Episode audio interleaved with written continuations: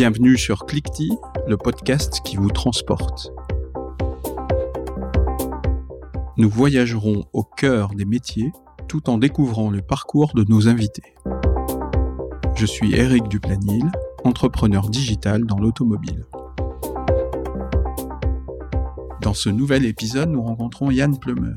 Yann est anglais, mais il a comme particularité d'avoir été au cœur de la stratégie digitale de Renault au début des années 2000. Il a ensuite élaboré de nouvelles méthodes de vente chez Renault, Volkswagen et maintenant Autotrader, le leader de la vente automobile sur Internet en Angleterre.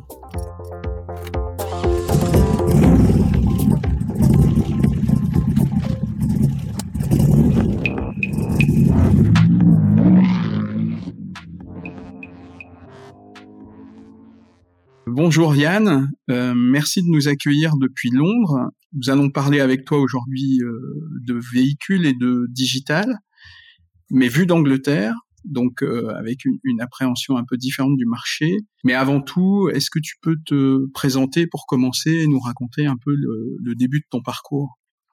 Oui, bonjour Eric.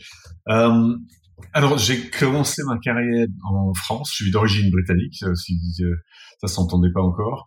Euh, mais j'ai commencé ma carrière en France parce que j'avais pris goût euh, à la vie française et en passé une année de d'échange universitaire donc euh, en France à Paris euh, pendant que j'avais fait mes études de, côté anglais de business langue etc économie politique.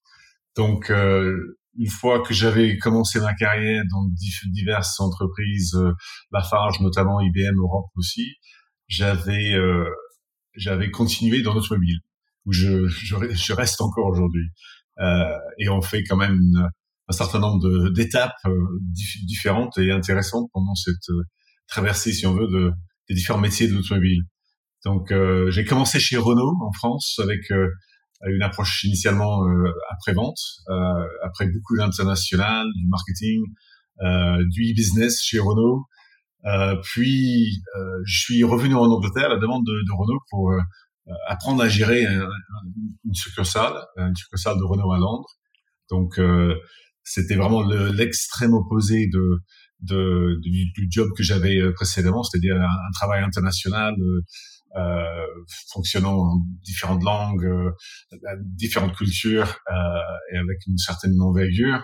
je suis passé de ça à un marché extrêmement local, euh, essayant de vendre des véhicules neufs et d'occasion euh, l'atelier, etc., la pièce, euh, à des clients londoniens. Ça s'est bien passé. J'ai fini par euh, reprendre en fait la, la, tête de la gestion, si, on veut, de, de l'ensemble du groupe Renault Retail Group, donc qui gérait à peu près, qui prenait, considérait à peu près 25 succursales de Renault et de Nissan à, cette époque.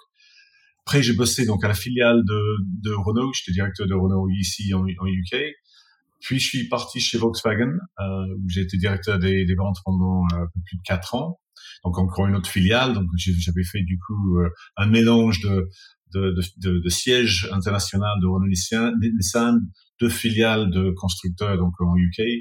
Euh, puis maintenant, je suis euh, directeur commercial chez Autotrader, qui est la place de marché euh, euh la plus importante, d'assez loin d'ailleurs, la plus importante en UK en termes de véhicules neufs et d'occasion. Et j'ai fait ce job-là depuis maintenant bientôt quatre ans. D'accord. Ok. Bah là, du coup, tu m'as fait une présentation super rapide de tout ce que tu as fait en, de nombreuses années. Et donc, on va revenir dans le détail pour bien découvrir et comprendre un peu euh, toutes ces étapes de ce parcours qui est vraiment euh, très riche. Donc, en fait, tu, as fait des études. Tu as fait quel type d'études euh? au, départ, j'ai fait un, diplôme à Loughborough University, donc dans le centre-est de, de, de, l'Angleterre, qui, s'appelait European Studies, qui, comprenait donc euh, euh, business, économie, politique, français et, allemand. Donc un, bon mélange assez pratique. Euh, qui euh, m'a emmené, euh, comme je l'avais dit, à, passer donc une année en, France. J'ai aussi donc par la suite, une fois que j'étais chez Renault, j'ai fait un MBA à un endroit qui s'appelle Tessus dans le sud de la France, qui, qui, qui connectait avec IMD en Suisse. Euh, donc voilà pour les, pour les études. Oui. D'accord. Ouais. Et cette euh, envie de reprendre des études, c'était pour obtenir un, un, niveau plus qualifié ou atteindre des objectifs professionnels différents? Euh, je dirais les deux, euh, et c'était pour euh, mélanger encore plus, un peu plus l'esprit, pour voir, pour rencontrer d'autres, d'autres gens de d'autres, d'autres métiers, d'autres fonctions, d'autres, d'autres sociétés. Je pense que c'est un, un des bénéfices, je dirais, un des principaux avantages qu'on ressent tous, je pense, quand on participe même à une conférence, à une formation, et quelle qu'elle soit, juste une formation d'une journée, c'est le, le, contenu qui est forcément important, mais c'est aussi les, rencontres qu'on euh, s'y fait. Et donc le, NBA m'a apporté beaucoup de choses. C'était un MBA orienté aussi vers la nouvelle technologie et euh, vers les métiers du digital, la, la compréhension de, de, tout ce qui était euh, vu l'Internet qui, euh, qui était en plein essor à ce moment-là. Tu fais ce, ce, MBA en quelle année? Ça, ça nous permet de voir un peu la chronologie des choses. Une euh, question, je pense 2001 ou 2002. D'accord. Donc on était pile au début euh, des, des, grands mouvements et de la prise de conscience euh, dans beaucoup de sociétés. Exact. Euh, quand, tu, quand tu fais tes études initiales, donc en Angleterre, et, et en arrivant, enfin, t'es venu, t'as fait un, un, passage en France. T'avais une idée claire de ce que tu voulais faire comme euh, comme métier, ou, ou t'étais euh, orienté marketing, commerce, communication? Euh, j'avais plusieurs idées. gamin, comme tout le monde, je voulais être footballeur d'abord, mais euh, après, ah oui. par la suite. Euh, ah oui. T'étais euh, plutôt Kevin Keegan, toi, non? Lui, vous avez Beckham peut-être D'accord. Euh, euh, par la suite, j'étais intéressé par la politique. J'avais fait un stage à la Commission européenne. Ça m'avait m'avait intéressé, mais je m'étais dit que j'avais trop peu de de, de, de, capacité à réellement influencer les, les choses euh, et un peu trop euh, un monde un peu trop fermé, un peu trop rigide. Donc euh, c'était plutôt le marketing, le commerce de façon large qui m'intéressait. Mais j'ai jamais eu une approche qui consistait à, à, prédéfinir exactement toutes les étapes de ma carrière. Donc j'avais eu un, coup de chance à un moment donné, un autre coup de chance à un autre moment donné, et j'ai pris l'habitude de considérer que les opportunités, euh, je les comprenais davantage sans forcément les avoir préciblés euh, au, fil, au, fil, au fil du temps. C'est-à-dire que les opportunités de demain n'existent pas forcément aujourd'hui. Les, les, sociétés changent de plus en plus de nos jours. Euh, si on fige un peu trop les, les idées euh, perçues qu'on a sur ce qu'on veut faire dans trois ans, dans cinq ans, euh, trop souvent, euh, d'ici là, les, le monde autour de soi a trop euh, trop fortement évolué et ce job ou ce, rôle qui était peut-être intéressant il y a trois ans n'existe plus ou n'a plus le même intérêt. Donc euh, j'ai eu une approche assez flexible. D'accord. Et euh, à, ce moment-là, euh, qu'est-ce qui t'oriente vers telle ou telle entreprise? Parce que tu as dit tout à l'heure que tu avais travaillé chez Lafarge. Euh, et, tu, tu, te sentais attiré par quel, quel défi finalement ou quel challenge? Pour que tu rentres dans une boîte comme Lafarge, parce que Lafarge, c'est quand même le BTP, euh, euh, les matières premières, euh, la construction. C'est vrai que Lafarge, dans ses métiers d'origine, disons, plâtre, ciment, etc., euh, c'est pas ce qui m'aurait le plus attiré. Là où j'ai attiré, en fait, chez Lafarge, j'étais dans le dans la partie nouveaux matériaux, notamment la peinture. Et c'était plutôt des produits qu'on vendait donc aux grandes surfaces de bricolage ou les grandes surfaces alimentaires. Donc c'était un monde plutôt euh, FMCG si on veut. Donc euh, très intéressant, très très rapide, très agile. la partie de la Farge où j'étais, notamment la marque Tolins en particulier, je retrouvais énormément de, de gens très très intéressants, très talentueux, euh, très riches. Euh, donc ça m'a énormément plu. J'ai passé quelques super années là-bas. Euh, je garde contact avec plusieurs personnes qui euh, euh, avec qui j'ai passé ces, ces, quelques années. Donc c'était c'était un attrait euh, de l'international aussi pour revenir à ce que tu, tu disais Eric. Lafarge est une société extrêmement bien implantée dans divers pays et le, le, fait d'être venu en France c'était pour moi une première étape à l'international et je voulais idéalement repartir une fois passé les disons trois années pour bien rentrer dans une société comme Lafarge, je voulais repartir vers d'autres pays. Euh, L'Asie m'intéressait particulièrement, particulièrement et je savais que Lafarge avait beaucoup de projets d'expansion euh, dans ces pays-là. Euh, et c'était un peu la même chose, l'international qui m'a attiré par la suite vers d'autres sociétés aussi. D'accord. Et euh, donc tu passes quelques années chez Lafarge, c'est ça?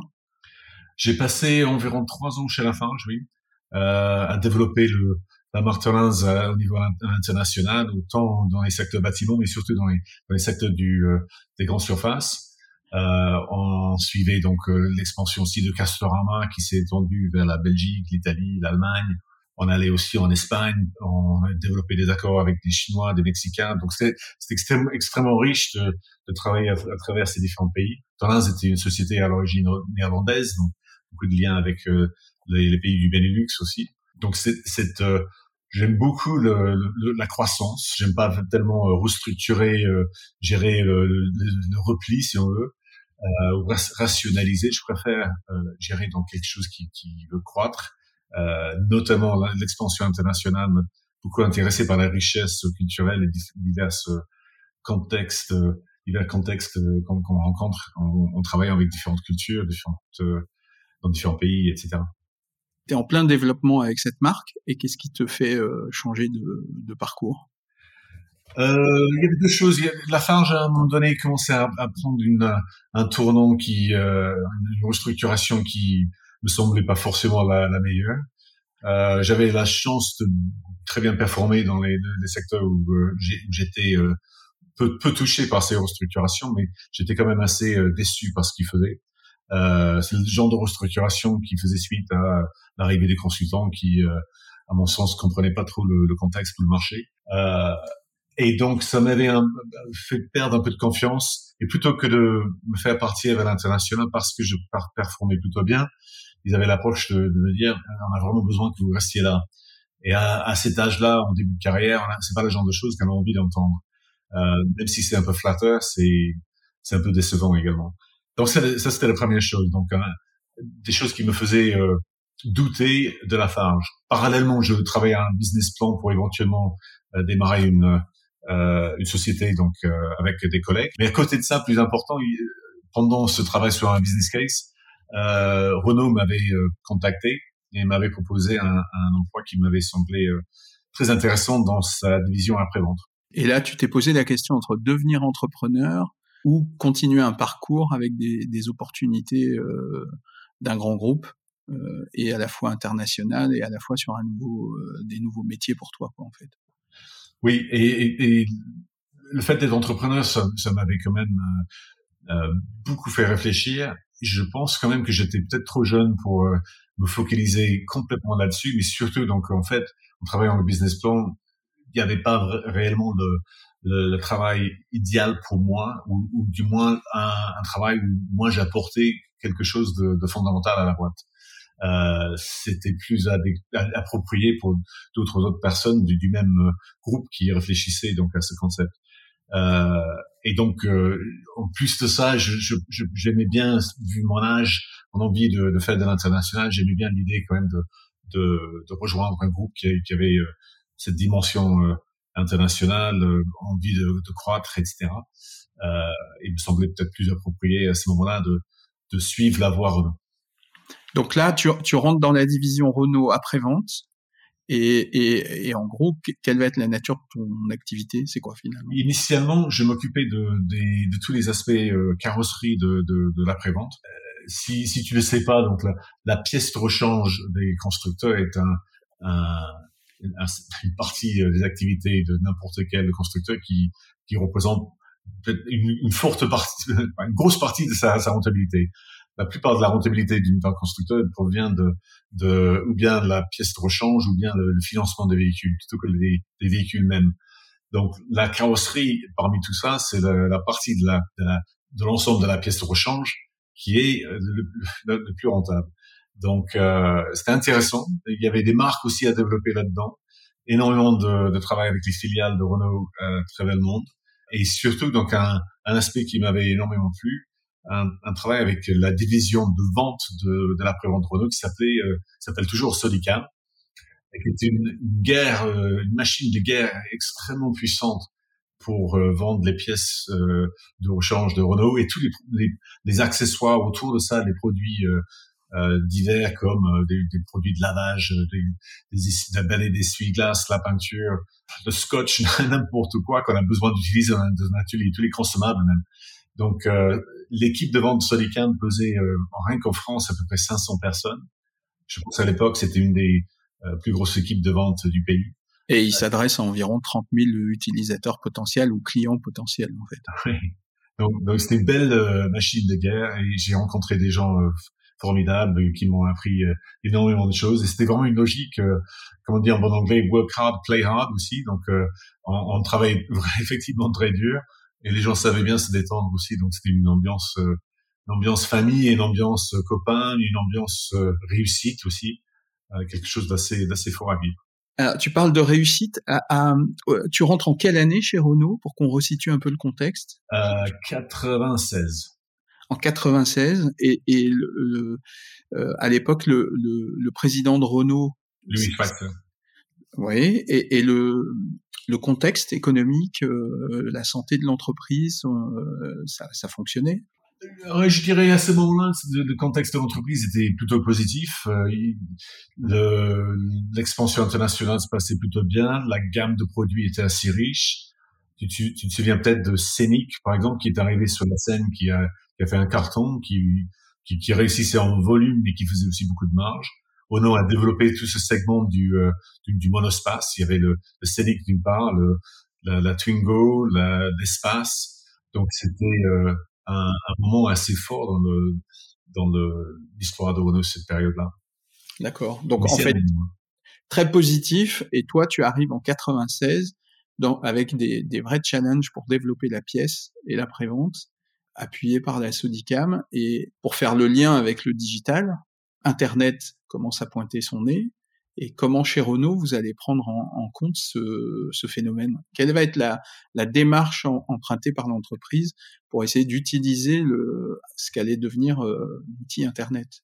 Aux alentours de ouais, 1999, oui, la Sodicam et la division après-vente dans son ensemble se faisaient restructurer pour créer une division à part entière qui s'appelait la DPA, la division et accessoires.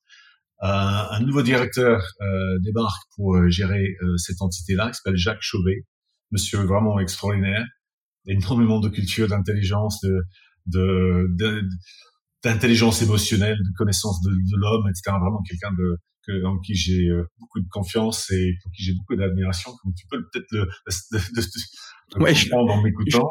Je, l'entends, oui. il m'a donné l'opportunité aussi de devenir son, son, son secrétaire exécutif pour euh, pour décrire ce rôle, c'est un peu le, bras droit du, du patron. Euh, pour certains, chaque euh, senior vice president d'une boîte comme euh, comme Renault a, un, un, secrétaire exécutif, mais pour certains, c'est c'est quelqu'un qui lit son courrier, qui travaille son un peu plus son to-do list, qui porte son, son sac plutôt. C'est pas forcément un, métier super intéressant, mais mais Jacques m'a donné plusieurs challenges. Donc j'ai j'ai eu l'opportunité de travailler avec lui sur la, la, restructuration de la division, sur la clarification de la stratégie de la division, euh, sur la manière de décliner et de déployer cette stratégie à travers l'ensemble des différentes activités de, de, cette division à travers le monde. Et à, à, à l'intérieur de cette, euh, ce travail sur la stratégie, il y avait une grosse question sur ce qu'on fait par rapport à l'Internet. Ça, se développe, qu'est-ce qu'on, quel est notre rôle là-dedans? Du coup, j'ai travaillé là-dessus avec avec Jacques et le, le, comité de direction de euh, de très près pendant euh, je sais plus un an avec un certain consultant également sur différents sujets. On a travaillé avec des, des partenaires à l'étranger, aux US, en Angleterre, pour travailler éventuellement différents concepts de, de joint venture potentiel, euh, partenariats divers et variés.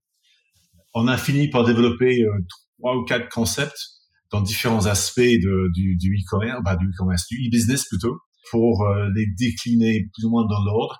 On est devenu le pilote du B2E de Renault, euh, le business to employee. Donc, on a euh, notre division était le, pionnier, si on veut, du B2E, où on a testé l'ensemble des nouveaux concepts de à l'époque d'un intranet beaucoup plus fonctionnel, euh, fonctionnellement riche que ce qu'on faisait par, par avance. Euh, le zéro papier qui, pour aujourd'hui, ça n'a rien d'exceptionnel, mais là, à ce moment-là, c'était quand même assez, euh, assez rude. Le tutoring de tout le monde sur les nouveaux médias, les nouvelles technologies, etc. Tout un tas de choses. Euh, il y avait aussi un aspect achat. Renault s'est connecté à une entité qui s'appelle Covisint, euh, qui était une entité réunissant différents constructeurs euh, notamment européens, pour faire des achats en, commun, mais online. C'est-à-dire que c'était un, une plateforme d'enchères, si on veut. Donc ça, c'est également très intéressant. Je me connectais aussi pour la, partie accessoire au projet B2, B2C du e-commerce de la voiture de Renault, euh, notamment véhicule neuf. J'étais pas vraiment responsable, mais connecté aussi à un projet de, de véhicule d'occasion qui s'appelle Caradisiac, qui était un, un projet, un offshoot de, de Renault, Oui, qui, qui, démarrait à ce moment-là, en fait, qui était vraiment la, la pépite euh, Internet pour vendre et révolutionner le marché des ventes. Oui, et on s'est dit, peut-être faire quelque chose de multimarque, d'où le fait que ça s'appelait Caradisiac et c'était pas un Renault euh, à part entière. Oui, c'était une des premières euh, démarches en, entre guillemets grand public de Renault sur Internet. Oui. Et, et enfin, le, la dernière partie qui, qui était le, le cœur de mes activités, c'était le B2B, euh, avec un, un, site qui s'appelait euh, Parts, euh, où on a mis en, en, en, en ligne l'ensemble du catalogue de pièces de rechange de Renault, c'est-à-dire on, a en quelque sorte tourné à l'envers tous les systèmes existants qui n'étaient pas du tout euh, appropriés pour l'ère Internet, et on a dû les, les adapter, etc. Et on, on, a mis ça en ligne pour, pour que les, les réparateurs indépendants ou les agents puis, puissent se connecter, trouver la pièce euh, qu'ils qui veuillent, ou bien euh, sur une liste, ou bien en, utilisant les, les, euh, les visuels typiques qu'utilisent les, les, garagistes pour, pour trouver la pièce nécessaire à la tra travaux de, de, réparation. Et une fois qu'ils avaient identifié la pièce, ils pouvaient identifier donc la disponibilité de la pièce chez le concessionnaire local auquel ils s'approvisionnaient, chez qui ils s'approvisionnaient habituellement ou si c'était pas disponible à ce moment-là euh, chez les concessionnaires, est-ce que c'était au magasin euh, national du pays en question? Donc la disponibilité et les délais de livraison étaient du coup connus. Et enfin, le, ils pouvaient savoir quel était le prix de cette pièce. Euh, les prix étant euh, dépendants non seulement du prix euh, affiché, si on veut, mais aussi le niveau de remise auquel chaque réparateur a droit, qui dépendent de, des termes mis en place par, le, par son concessionnaire. Donc il fallait tirer ces informations de disponibilité et de prix des, des, des DNS du concessionnaire, tirer les informations de disponibilité, prix, etc., autre chose, des systèmes logistiques ou, euh, ou catalogues, pièces de rechange des systèmes de Renault, et mettre tout ça en ligne. Et on a fait ça pour cinq pays d'un coup, au bout de peut-être deux ans de projet, cinq autres euh, un an plus tard, ou moins que ça. C'était en quelle année là quand vous lancez le, le produit? 2002, je pense, toute première, toute première version, 2003, euh, surtout le vrai déploiement. Alors moi j'ai plusieurs questions, on va revenir là sur ce que tu viens de dire parce que c'est comme on remonte à l'histoire de ça, c'est vraiment intéressant. La, la première c'est comment vous avez pu prendre en, en, aussi peu de temps autant de décisions comme ça? Qu'est-ce qui vous a fait euh, percevoir à ce point-là les opportunités d'Internet là où d'autres euh, au même moment freinaient des cas de fer, euh, tout, ne voulaient pas euh, aller sur Internet, bloquer tout. Tu nous dévoiles ça en, deux minutes, mais vous, avez euh, en gros mis en place du digital dans tous les domaines qui pouvaient permettre à, Renault de se, déployer sur des stratégies de vente de véhicules, de pièces, de, de voitures d'occasion. C'est dans votre équipe là, comment les décisions ont été prises et comment vous avez été convaincu qu'il fallait faire ça aussi vite? Bah, je pense que comme on était convaincus si vite nous-mêmes, euh, on, avait quand même énormément de, de force euh, à déployer. On avait, on voyait aussi un certain nombre de menaces à l'horizon si on ne faisait rien. Il, il, semblait quand même assez évident à nous tous qu'il fallait agir, qu'il fallait aller de l'avant et qu'il fallait développer pas seulement une approche défensive de la pièce de rechange où les constructeurs retrouvent cette cette rentabilité dont j'ai parlé tout à l'heure, mais, mais qu'on aille développer ça au-delà de chez les concessions, c'est-à-dire qu'on aide les concessionnaires à développer ce qu'on appelait à l'époque la fonction grossiste, la capacité à revendre de la pièce, à étendre leur zone d'influence au-delà simplement de, des agents, mais bien dans les, bien aussi dans les, chez les, les réparateurs indépendants. Pas seulement avec les, les, pièces Renault, mais on a développé des, des marques de pièces de rechange, toutes marques, une, une marque qui s'appelle Motrio notamment. Il y avait d'autres produits euh, des consommables, divers produits, la peinture aussi qui fonctionnait sur n'importe quelle euh, marque de véhicule. Donc on avait des atouts à déployer et euh, l'internet semblait être la meilleure façon de d'aider les concessionnaires à rentrer, si on veut, chez le, réparateur indépendant et chez l'agent, et à devenir indispensable pour que les liens de fidélité pour les achats soient de plus en plus évidents et faciles, si on veut. Si c'est facile, euh, si quelque chose est facile, disons, on le fait euh, volontiers. Et on voulait devenir facile et évident pour les réparateurs. Et, pour, pour, répondre à ça, ton autre question, comment on a pu euh, prendre des décisions si vite et euh, avancer à ce moment à ce moment-là? Initialement, je dirais que c'était assez simple parce qu'il y avait une envolée de, de, de, de sujets de toutes sortes euh, dans, à cette époque de, d'abus l'internet. Euh, début des années 2000, il se passait tellement de choses, tout le monde investissait à droite et à gauche dans n'importe quel projet internet. Jacques Chauvet, comme je disais, était visionnaire sur, sur, sur l'importance du e-commerce, mais du e-to, du B2B, de, l'ensemble des, des, des, des, bénéfices du digital, euh, quel que soit le, l'aspect B2C, B2B, B2E, etc. Il était aussi appuyé très fortement par François Infray, qui était le directeur commercial de Renault à l'époque, le numéro 2 vraiment de, de, la, de la société, qui était tout aussi visionnaire, tout aussi clair sur ce qu'il voulait faire. Il avait une, une approche euh, stratégique extrêmement euh, structurée et, et, comme je disais, clair, visionnaire. Donc François, au moment où le, la, la bulle Internet commençait à, à péter, si on veut, et à perdre de son élan, euh, il fallait rationaliser un peu les projets.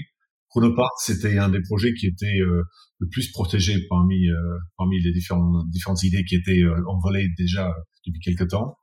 Euh, et je dirais qu'il était aussi François appuyé par un, un excellent comité de direction. Il y avait des, des personnes comme Marie-Christine Cobé qui qui présidait la France à ce moment-là, Patrick Blin qui s'occupait de l'Europe.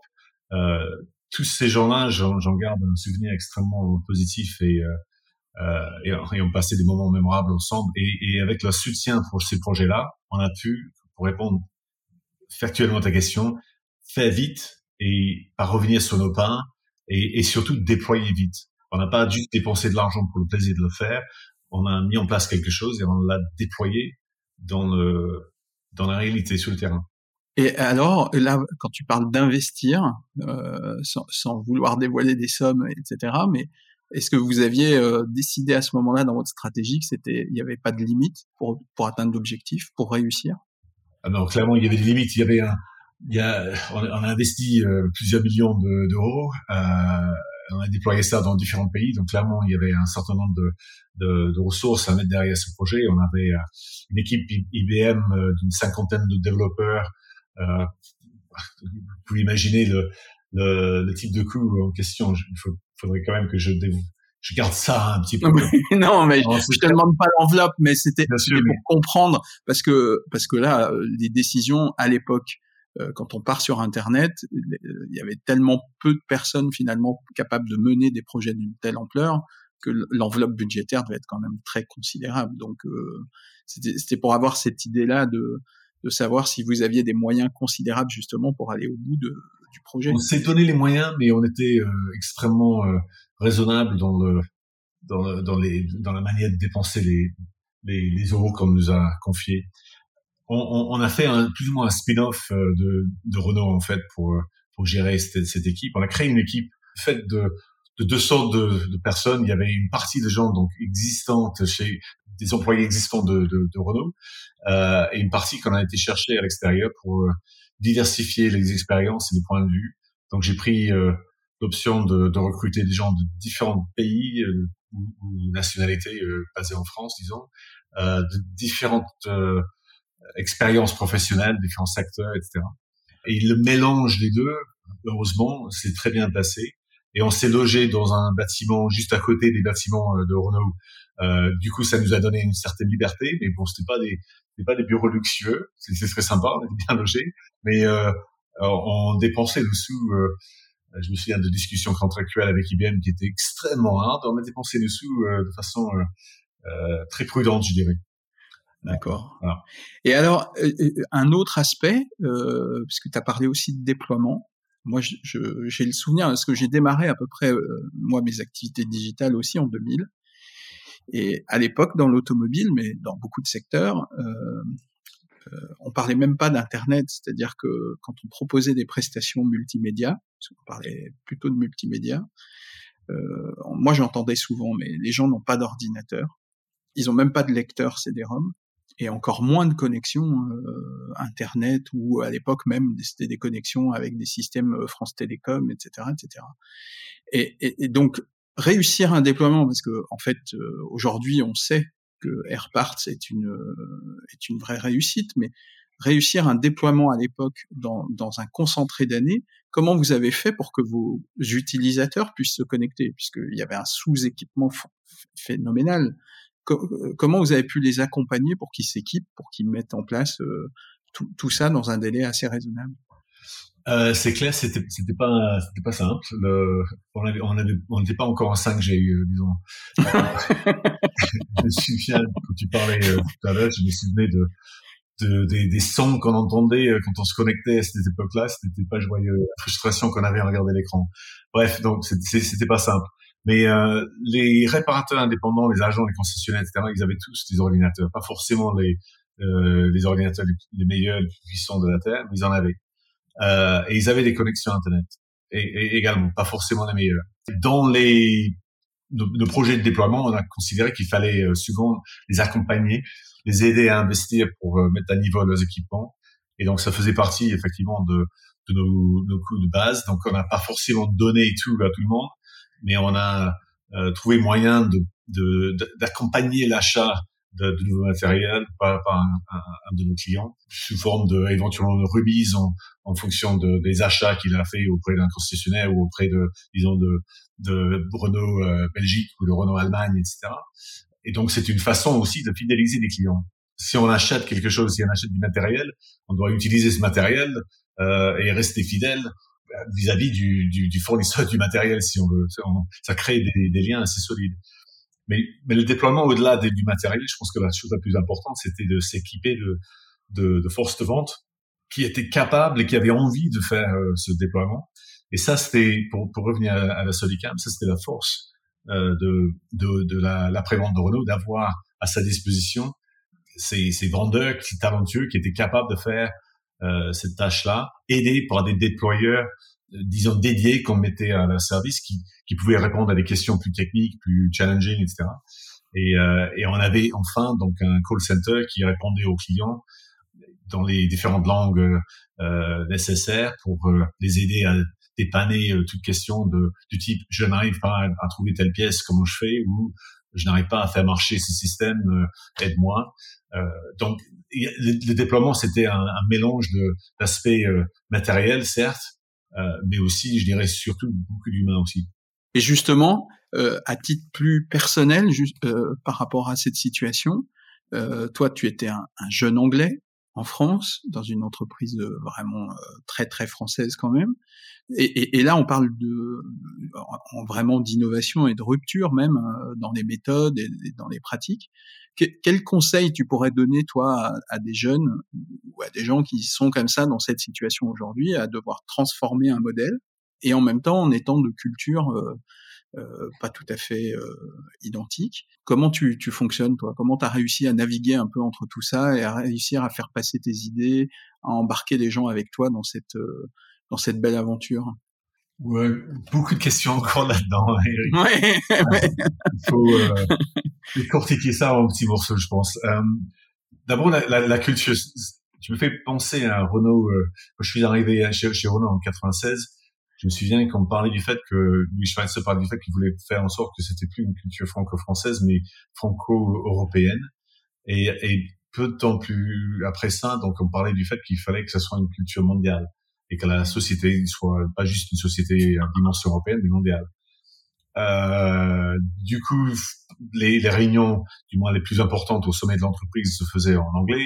Après le rachat de Nissan, ça se développait de plus en plus. Donc la culture de la société a évolué donc euh, en termes de, sa dimension internationale et sa prise en compte des, du besoin d'être euh, de, comprendre les cultures des gens. Pour prendre un autre exemple, on parle souvent chez Renault de l'échec de, l'alliance avec euh, avec Volvo.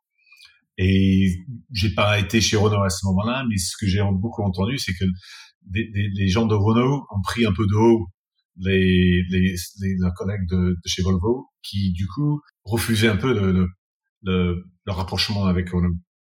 Donc, ont pris les leçons de cette expérience. L'alliance avec Nissan, c'était autre chose. on a pratiquement tous été formés à la culture japonaise. Ceux qui euh, travaillent davantage avec les, euh, les gens de, de Nissan euh, allaient beaucoup plus dans le fond de cette euh, compréhension de la culture.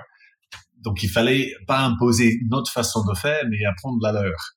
Ma vision de la culture, c'est que par exemple par rapport à la France, d'abord j'adore la culture française, euh, c'est pour ça que j'y ai vécu si longtemps. Donc j'ai pas eu de mal à m'adapter. J'aimais pas du tout, par contre, le, stéréotypage qui se faisait euh, en France, tant, en Angleterre, dans n'importe quel pays.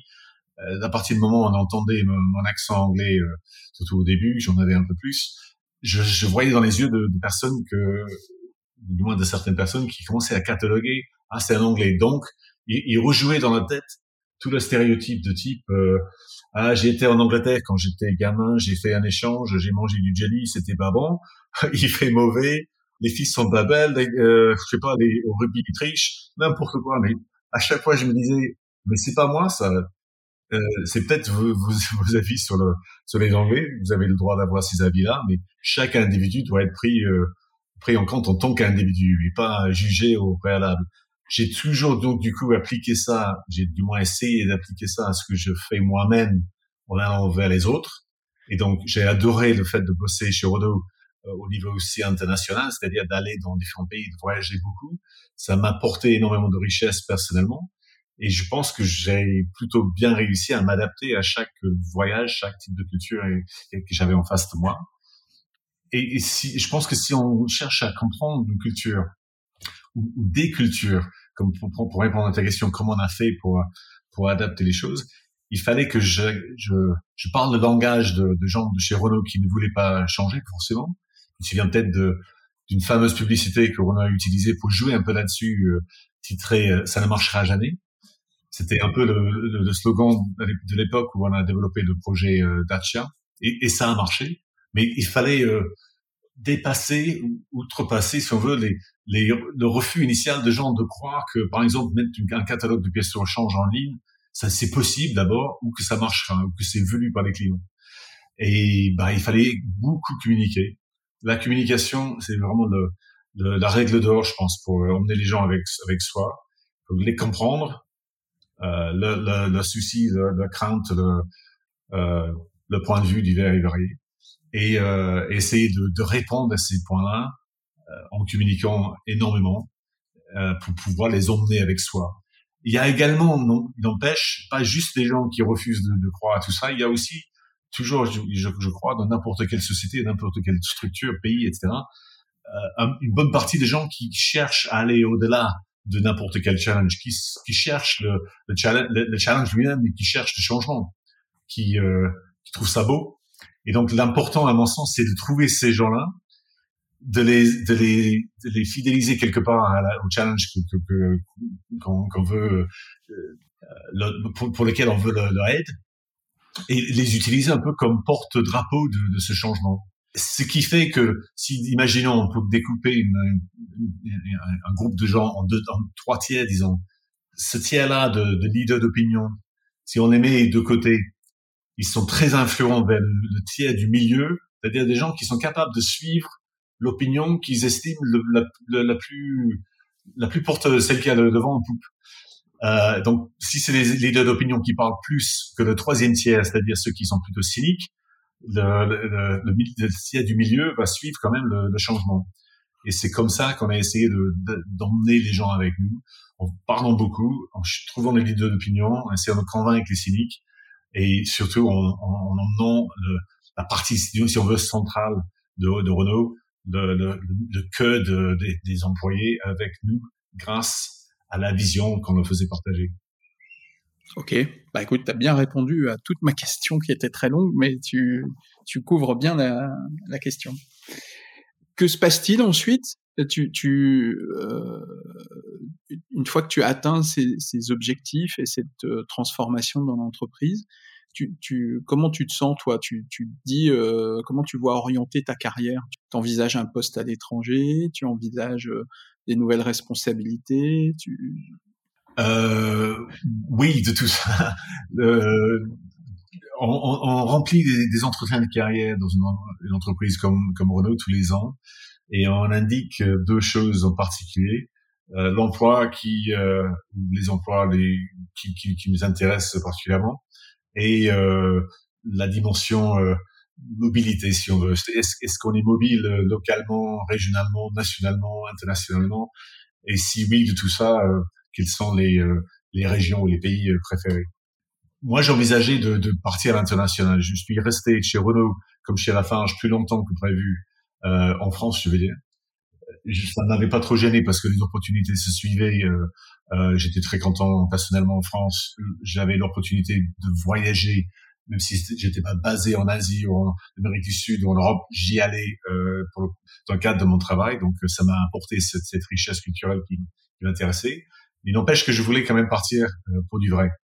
Et pour les responsabilités euh, supplémentaires, l'autre partie de ta question, je ciblais deux opportunités, euh, ou bien euh, patron de, de, succursale, ou bien donc chef de projet d'un déploiement international de type. Renault réfléchissait de nouveau à, à l'idée de s'internationaliser vers les États-Unis après deux échecs. ça me semblait un beau challenge. Et donc j'avais écrit ça dans mon entretien de carrière. Et un beau jour, on m'avait demandé d'aller voir François Infray, qui était mon M plus 2, qui m'avait dit qu'il était très content pour moi. Euh, bah, D'abord très content de ce que j'avais fait, m'avait félicité de, de, de, la réussite de Renault Parts et qui voulait que j'aille euh, prendre un job de directeur de succursale. Euh, job que lui-même avait fait, que je pense que l'ensemble de son comité de direction avait fait aussi.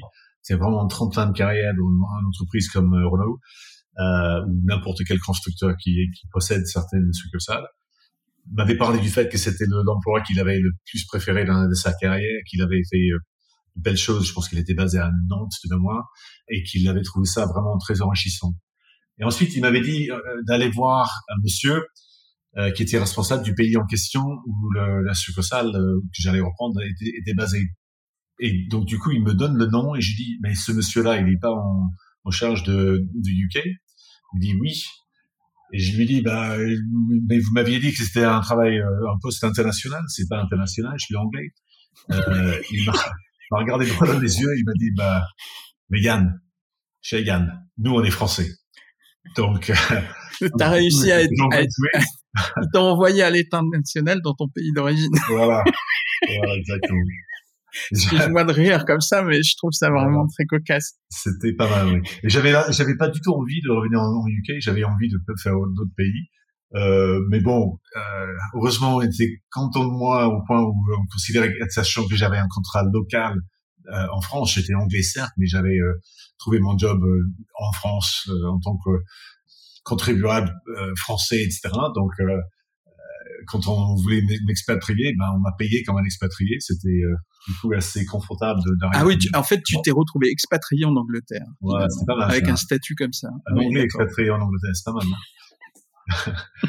euh, mais donc du coup, je suis arrivé en, Angleterre dans un, un, autre monde, si on veut. C'était euh, le sucre en plein centre de Londres, légèrement de l'est, ça s'appelait London City, et ça donne l'impression que c'était chic. Et on travaillait qu'avec des financiers en en, costard, euh, cravate, etc. C'était plutôt un peu à l'est de Londres, la partie un peu plus populaire, euh, et c'était dur, disons. C'était un, apprentissage euh, pour du vrai, mais, mais très sympa. Et, et à l'époque, euh, Renault en Angleterre, c'était euh, c'était une marque euh, leader ou c'était une marque secondaire? Parce qu'à l'époque, il y avait encore les marques comme Rover, euh, MG, euh, qui étaient très présentes. à l'époque, Rover existait peut-être encore, mais à peine. Mais à l'époque, Renault se portait plutôt bien, en, basé sur la, la, réussite des produits comme Scenic, euh, Espace, euh, Clio. Clio était un, un succès monstre en, en, UK. Puis après, il est arrivé le, la Mégane, qui, qui était également un bon, un bon succès. Donc, Renault était à peu près troisième ex sur le marché. Donc Ford euh, et Vauxhall, c'est-à-dire la marque Opel en France, étaient, étaient de loin devant, avec 15 et disons 12% de part de marché environ. Et Renault était ex troisième avec Volkswagen avec 8 à 9%. Euh, donc un marché plus atomisé si on veut que, que la France où Renault euh, PSA domine largement, même encore aujourd'hui. À l'époque, Renault avait 30% de part de marché, euh, PSA euh, pas loin de la même chose. Euh, et les marques étrangères étaient bien plus faibles. Euh, donc Renault était bien apprécié pour le, côté sexy de, de, certains de ses produits, la, publicité de Renault. Il y, y, en a eu un certain nombre des pubs vraiment légendaires qui, ont bien marqué les esprits. La marque était appréciée, le réseau était assez efficace, euh, la marque se portait bien. Oui, bon, un, bon, un bon troisième et avec des intentions et des prétentions de finir à, à 10% de part de marché et de, challenger les leaders. D'accord. Et euh, donc là, tu te retrouves à la tête de la succursale et, tu démarres en fait euh, complètement un nouveau métier pour toi. Oui, un, tout autre métier. Donc, je passais de d'un job où je travaillais avec un, une équipe extrêmement, euh, disons, fortement diplômée, des MBA, etc., des consultants, des, des développeurs de IBM aussi, mais les gens de Renault avec qui je bossais, donc euh, normalement des, des, des bacs plus 5 euh, et, et, pas n'importe lesquels, donc des gens euh, malins, organisés, structurés, ils ont tous leurs défauts, mais, mais, mais très, très, très, très académiquement euh, avancés. Euh, aussi, donc, une équipe euh, multiculturelle, euh, multinationale, etc. Et un travail également multinational, euh, couvrant plusieurs pays. Je passe de ça à une SUC couvrant une partie de Londres, avec une équipe de gens pour qui, ou du moins pour la plupart, un emploi était euh, façon de gagner sa vie et de, de payer sa facture plutôt qu'une carrière, disons. Ou quelqu'un, par exemple, qui travaillait à l'administration des ventes, gagnait, disons, 20 000 euros, euh, vivait euh, ou, bien pas trop loin dans un quartier euh, pas, pas, forcément le plus salubre de Londres, ou en bien en dehors de Londres, il passait une heure et demie à venir en caisse, avait très peu de fidélité à la, à la, à la boîte. Euh, et typiquement, il y avait un taux de rotation des, des employés d'environ, euh, bah, on, perdait à peu près 80% des, des, employés par an. Parmi les 20% qui restaient, il y avait 4 ou 5 vraiment euh, piliers de la, de, la, boîte qui tenait tout et quatre ou cinq qui étaient là, euh, qui, qui cherchaient à faire partir. Donc c'était pas une situation très simple, disons. Euh, un autre style de, un autre profil de gens à manager. il fallait repartir à zéro, il fallait tout restructurer. Donc j'avais réalisé que les gens avaient très peu de connaissances de, de des, des, des, challenges de la boîte et des, et des, des cibles de la boîte et de, et de des résultats au jour au jour de jour de, la boîte. Donc il fallait beaucoup communiquer sur qu'est-ce qu'on a besoin de faire, quelle est la stratégie, est, quels sont les objectifs de chaque euh, chaque département. Du coup, on décline ça par personne. Euh, du coup, on déclinait ça euh, par type d'objectif et on déclinait ça notamment en, utilisant l'approche simple, typiquement de Carlos Ghosn qui parlait toujours à l'époque de, de, de, de en volume, un objectif en rentabilité et un objectif en qualité. Et euh, donc du coup, le point de départ, c'était d'être sûr qu'on avait des, gens avec euh, dans, l'équipe qui euh, se fichaient suffisamment de tout ça pour se donner la peine d'écouter et puis avec un peu de chance de vraiment de, de le prendre en compte et d'en faire quelque chose. Euh, donc il fallait changer pas mal de gens. À l'époque, à Londres, il y avait un taux de chômage d'à peu près euh, 2-3%. Donc les gens qui bossaient pas, c'était vraiment des gens qui voulaient pas bosser et ce qui, était vraiment très difficile par rapport à l'expérience euh, chez Renault en France avec les, les cadres bac plus 5, etc. C'est que dans cette époque-là, on fait un, une bilatérale et on, on, explique euh, ce dont on a besoin, et on fait des échanges, on cadre des choses et on, on se revoit, disons, une semaine, deux semaines plus tard et on n'a pas besoin de tout réexpliquer. On sait qu'on a, on a pu compter sur la personne pour faire avancer le, les travaux en question. Dans les cas-là, si on challengeait un peu trop quelqu'un qui avait peut-être fait même une bêtise, parce qu'il y avait tellement peu de, de, de, chômage et tellement de facilité à trouver un job sans stress ailleurs, euh, on, je me rendais compte que souvent les gens se disaient bah c'est pas la peine même si je fais une bêtise j'ai pas envie que mon boss me dise que j'ai fait une bêtise donc je, je me cache je vais ailleurs. Donc c'est pas simple. Mais euh, pour revenir à tes questions il fallait absolument donc euh, recadrer la qualité. On était dernier euh, dans le réseau anglais de genre 200 points de vente Renault en UK, dernier en qualité. On avait un, un taux de satisfaction de client d'environ 45% euh, de mémoire. C'était ridicule. Et la moyenne, c'était aux alentours de, en vente de 90 et en après-vente de 75. Donc, on était bon dernier. La, la n'avait jamais gagné un sou. Elle existait depuis plus d'une dizaine d'années. Elle était bien installée, bien développée, bien investie, bon, bon quartier quand même, euh, bon terrain. Euh, et, les, et les, il fallait aussi développer les volumes. pour pouvoir faire la, la, la rentabilité. Donc, tout à refaire. Mais c'était un beau challenge. Ouais, ouais. Et alors là, tu te frottes aux méthodes de vente des, des véhicules. Donc euh, tu découvres comment se vend une voiture euh, au corps à corps hein, finalement, parce que c'était quand même ça un peu le, le, le métier du vendeur avant euh, 2000. Euh, ça se passait euh, directement avec la voiture. Les, les, les, consommateurs arrivaient, il fallait leur faire un tour et leur présenter, essayer euh, et les convaincre que c'était la voiture qu'il leur fallait. Ça, c'était une approche euh, qui était quand même aussi euh, assez âpre, parce qu'il fallait vraiment avoir envie et être motivé pour se battre pour, pour vendre la voiture.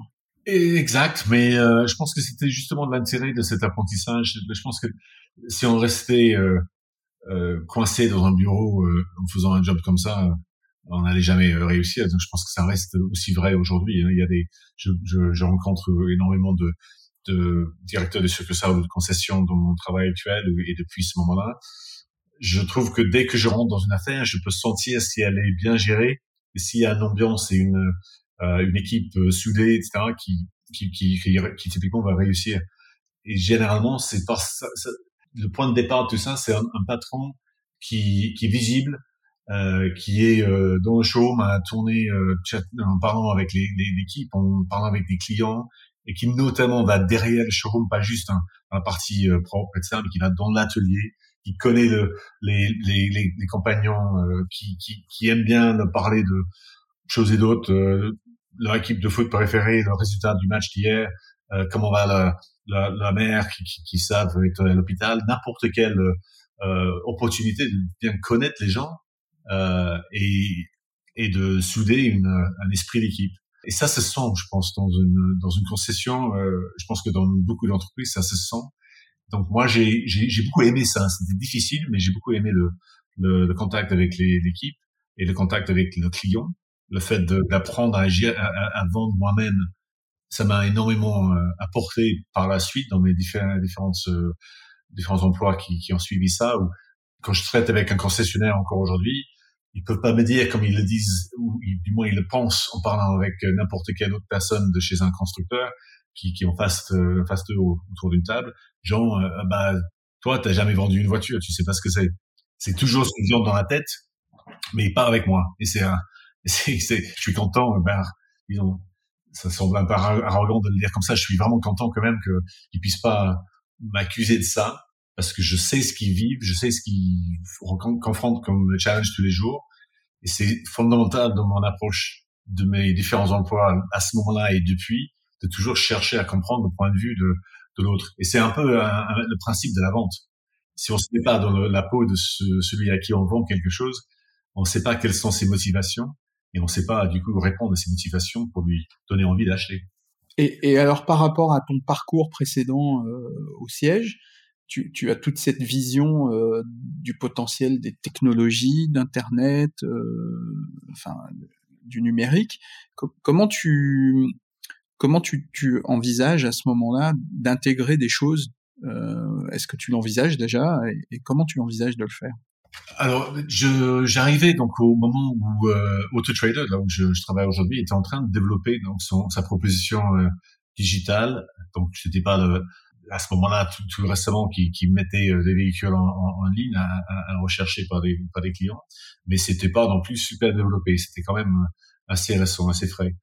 Renault Retail Group, là où j'étais, euh, c'est-à-dire le, le, groupe qui gère l'ensemble des sucres de, de, de, Renault ici et maintenant dans d'autres pays également, ça s'appelle la même chose ailleurs, n'avait pas encore commencé à, à développer son approche du, du e-commerce ou du moins le, le fait de simplement pas forcément vendre online, mais de mettre les, les véhicules disponibles, visibles online. Donc du coup, j'avais euh, expliqué au, au, chef de vente euh, VN et VO qui bossait avec moi l'intérêt pour nous de, de se donner la peine de faire tout ça. Et on était le pilote du coup pour le groupe de, de mettre nos véhicules sur, sur AutoTrader. Euh, donc à l'époque, si, on veut, c'était assez simple. Souvent, euh, jusque là, donc il y avait encore la presse régionale, il y avait AutoTrader qui avait, qui avait par exemple un, un, une magazine, euh, un magazine régional et qui, qui était ex, extrêmement lu.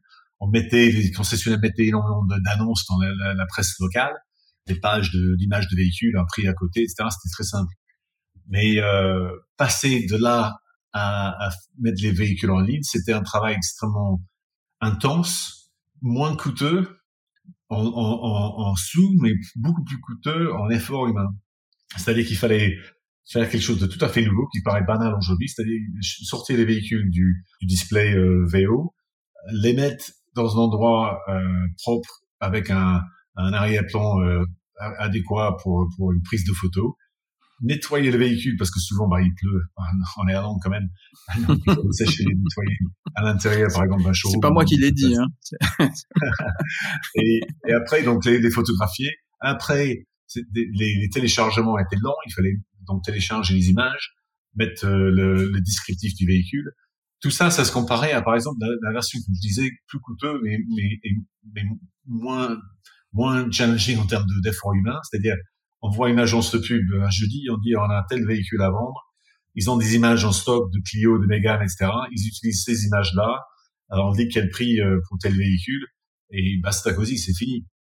donc, du coup, c'était autrement plus complexe à faire, mais mille fois plus riche. Donc les résultats étaient tout de suite euh, très positifs. Euh, le pilote donc s'est répandu sur le reste du groupe et ça s'est envolé à partir de, ce moment-là. Ouais, donc c'était déjà euh, euh, le, la publication des annonces, enfin le, la méthode de diffusion qui portait déjà ses fruits, euh, qui, qui, a aussi été déterminant même dans l'évolution finalement d'AutoTrader dont on parlera tout à l'heure.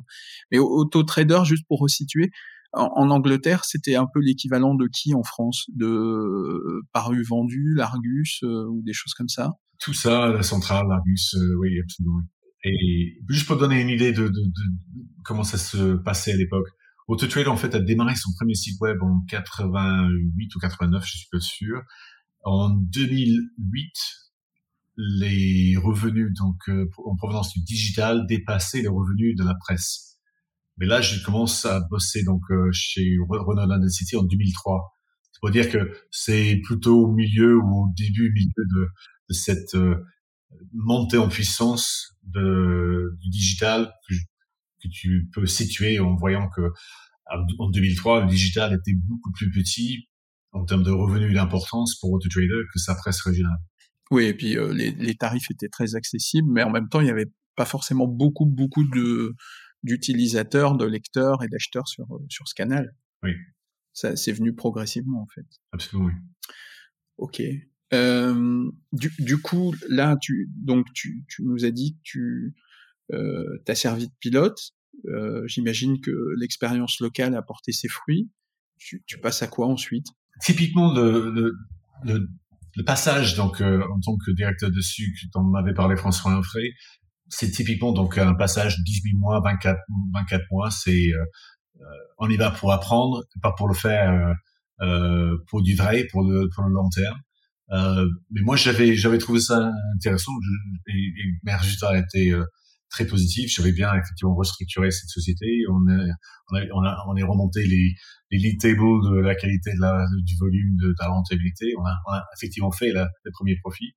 Et donc du coup, le patron de, du groupe à ce moment-là m'avait demandé de, de reprendre quatre sucres dans, dans toujours, avec l'intention de créer le, le principe d'une plaque, c'est-à-dire un hub and spoke si on veut, en recentrant les activités trade B2B sur un des sites au lieu d'en avoir un peu sur chaque site, euh, de recentrer les aspects euh, administratifs de la vente, de l'après-vente, de, de, tout, de la comptabilité, de l'RH, etc., sur, le, sur la, le principal site, la plaque, et de, de, de développer le, le, retail, et seulement le retail dans les, les, les, les spokes, si on veut.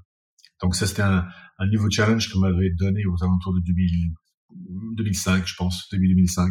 Donc les challenges, les challenges lui-même, bah, c'était euh, c'était encore une fois assez difficile. J'ai repris quatre affaires, euh, plus euh, celle de London City où j'étais déjà, euh, dont deux étaient euh, dans une situation presque aussi calamiteuse que j'avais euh, que j'avais vu en, en, débarquant chez chez London City en 2003.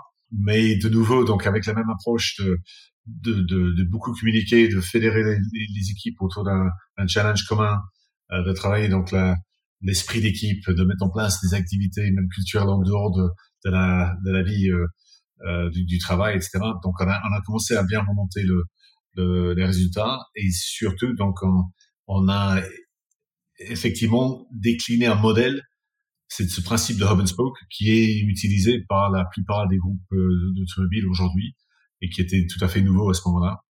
Oui, parce que c'est le début, enfin, c'est pas le début des groupes, mais c'était une époque où les groupes, justement, se structuraient et cherchaient un peu un, un modèle, une optimisation euh, d'organisation et de fonctionnement. Exact, oui. Jusque-là, je, je, pense que les, les, groupes avaient euh, ressemblé donc à un ensemble de, de, de sites qui se géraient de façon plus ou moins autonome il y avait peut-être des fonctions RH euh, ou peut-être euh, informatiques qui, euh, qui les reliaient, mais pas grand-chose d'autre. Et là, l'objectif, c'était de d'enlever des travaux administratifs de chaque site pour les centraliser, donc ou du moins les régionaliser, pour les faire plus efficacement pour, pour un, faible coût. Et donc en faisant davantage de, de travail répétitif administratif, forcément on les fait plus vite et on les fait normalement mieux avec euh, des, aspects forcément très bénéfiques sur le bottom line. Ok, donc là, là, tu fais une, transformation d'organisation euh, type euh, groupe. Au niveau de de l'évolution chez Renault à ce moment-là, comment comment ça se passe? Il y, a, il y a des changements de stratégie euh, au niveau du groupe Renault, j'imagine, puisqu'il y a eu des Carlos Ghosn a pris était en place à ce moment-là. Ouais. J'avais eu la chance de, de, de, le connaître un peu au moment où j'étais euh, toujours en France, et puis de, de, de bosser euh, d'assez près avec lui sur deux chantiers, des, des projets qu'ils appelaient des, des fonctions transverses. Euh, il avait chez, Renault, chez Nissan initialement, quand il avait repris Nissan, et puis après chez Renault, euh, il avait l'habitude de, de prendre les des jeunes cadres à haut potentiel de, de, différentes parties de l'entreprise, différents pays, etc. Et a donné un challenge commun. Et par exemple, un des challenges, euh, un des projets auxquels je participais, c'était quelque chose d'aussi large que, management.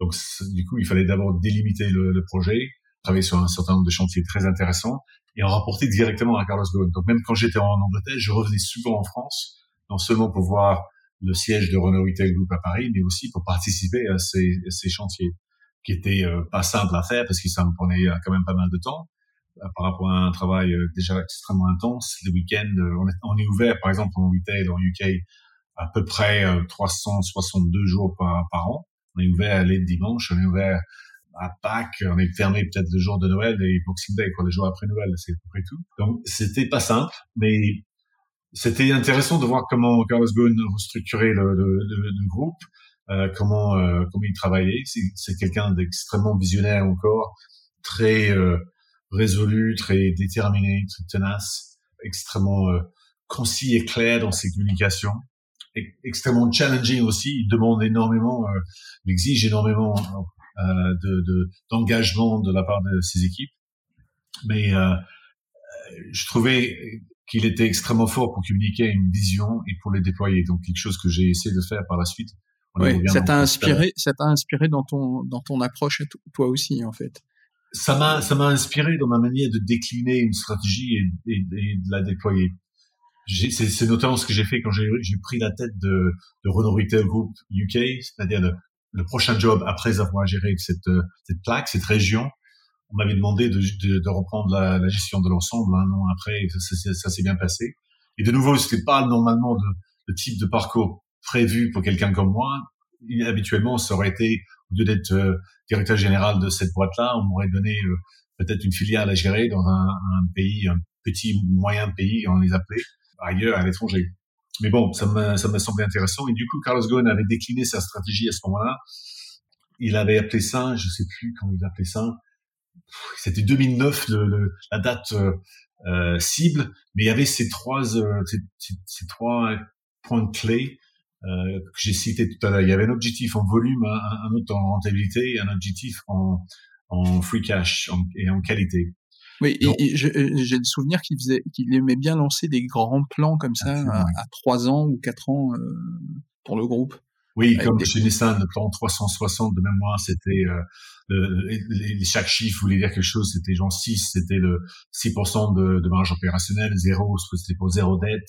Il y avait toujours un talent pour trouver euh, une façon simple pour euh, expliquer sa stratégie. Et moi, j'ai pris cette, euh, cette notion de, des cibles à 2009, quand j'ai repris le groupe en 2006, pour dire à tout le monde, voilà, notre, notre input, notre rôle dans ce challenge, c'est de faire exactement la même chose à notre, à notre niveau, c'est-à-dire d'avoir un objectif en volume, en, en free cash, c'est-à-dire notamment en stock, en dette, euh, en, en, rentabilité et en, en, qualité. Donc on a décliné ça sur, sur chaque site, les 25 sites que j'ai euh, dont j'ai pris la charge à ce moment-là.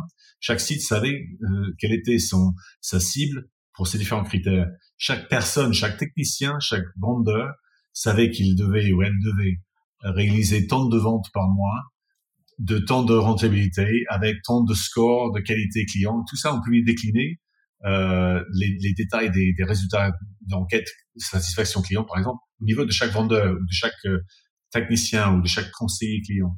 Donc du coup, on a fait en sorte que chaque personne savait qu'il avait une contribution à donner, ne pouvait pas se cacher non plus.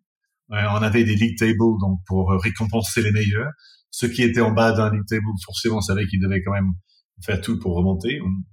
Il n'y avait pas de, de pénalité pour autant, mais c'était évident que si on était en bas d'un league table, sauf si l'ensemble des scores étaient brillants, on était juste le dernier des brillants, euh, bah, il fallait quand même euh, se, se, se, se pousser un peu plus, quoi. Et c'est cette, cette logique de d'esprit compétitif, elle est, il est très vif et très visible dans le dans, le, dans les différents métiers de l'automobile, je trouve. Et c'est quelque chose que j'ai pris de de l'esprit et la culture de Sodicam, par exemple. Ah oui, bah oui, ça, j'imagine que cette dynamique-là, enfin tous les gens qui ont approché de près ou de loin Sodicam, on en parlait tout à l'heure, mais ont tous été marqués par ça. C'est vraiment, euh, moi j'ai pas travaillé euh, chez eux, un peu avec eux, mais c'est impressionnant. C'est une vraie, euh, c'est une vraie dynamique. C'est puissant, quoi. Tu on sent vraiment que c'est un rouleau compresseur commercial. Absolument. Que rien peut leur résister. C'est étonnant. Hein. absolument, oui. Et il fallait, euh, c'était d'autant plus nécessaire qu'à ce, ce moment-là, tu parlais de comment se passait, euh, comment se portait Renault à, à, à, différents moments de mon passage chez eux. À cette période-là, il y avait quand même un certain nombre de difficultés. Au début, disons 2003-4, il y avait les des, des lancements assez difficiles. Il y avait euh, Avant Time qui finissait par euh, se s'appelait plutôt Après Time. Il y avait euh, euh Laguna 2 qui était un échec assez grave parce qu'il y avait énormément de problèmes qualité. Laguna 1 en UK était un succès monstre, notamment auprès des clients flottes qui sont importants sur le marché UK. Euh, mais Laguna 2 a complètement cassé l'image de Renault, créé un problème qualité dans la tête de, des clients. Megan 2 était un problème au départ parce que sa forme était euh, laissée euh, bah, laisser certains un peu indifférents. Quoi. Euh, la publicité que, que René UK a lancée derrière a recentré ça. Je te dis, c'était pas une période facile. Les produits étaient pas au, au top. Ouais, il y avait une prise de risque. Ouais, il y avait une grosse prise de risque, à la fois stylistique et à la fois technique, parce que Laguna 2, c'était au niveau technique, euh, il y avait énormément de nouvelles technologies. Euh, il y avait plus, il y avait plus la clé habituelle, c'était la, la, carte etc. Et il y a eu des problèmes à tous les niveaux en fait pendant un moment. Ils ont eu beaucoup de mal à cause de ça. Mais bon, après, ça s'est redressé, mais c'était un moment où ils ont pris beaucoup de risques euh, stylistiques et beaucoup de risques technologiques, en fait. Oui, malheureusement, ça a bien terni l'image de la marque euh, partout, mais en, en, Angleterre en particulier, j'ai bien vécu ça. Et euh, Mercedes, à ce moment-là, avait des problèmes similaires. Il y avait un problème, me Mercedes avait un, son, sa classe A qui se retournait à ce moment-là. Ah oui, c'était un autre. Ouais, que des calamiteux. Et, et Mercedes avait aussi lancé une carte, une carte à clé, donc qui, qui avait aussi des problèmes. Euh, ils avaient énormément de, de, problèmes électroniques, tout comme euh, Renault avec sa Laguna et, et d'autres véhicules. Mercedes, par contre, bénéficiait de peut-être d'un acquis en termes d'image de qualité qui, qui, était plus solide que celui dont euh, que, que, que possédait Renault.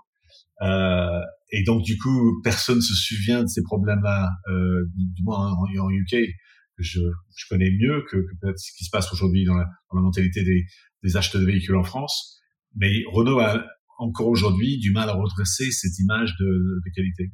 En gros, 15 ans après, oui, entre 12 et 15 ans plus tard, il y, y, a encore cette trace-là qui reste. Euh, Notamment dans la tête des, des, des, acheteurs ou des managers de, de flotte euh, d'entreprises, oui.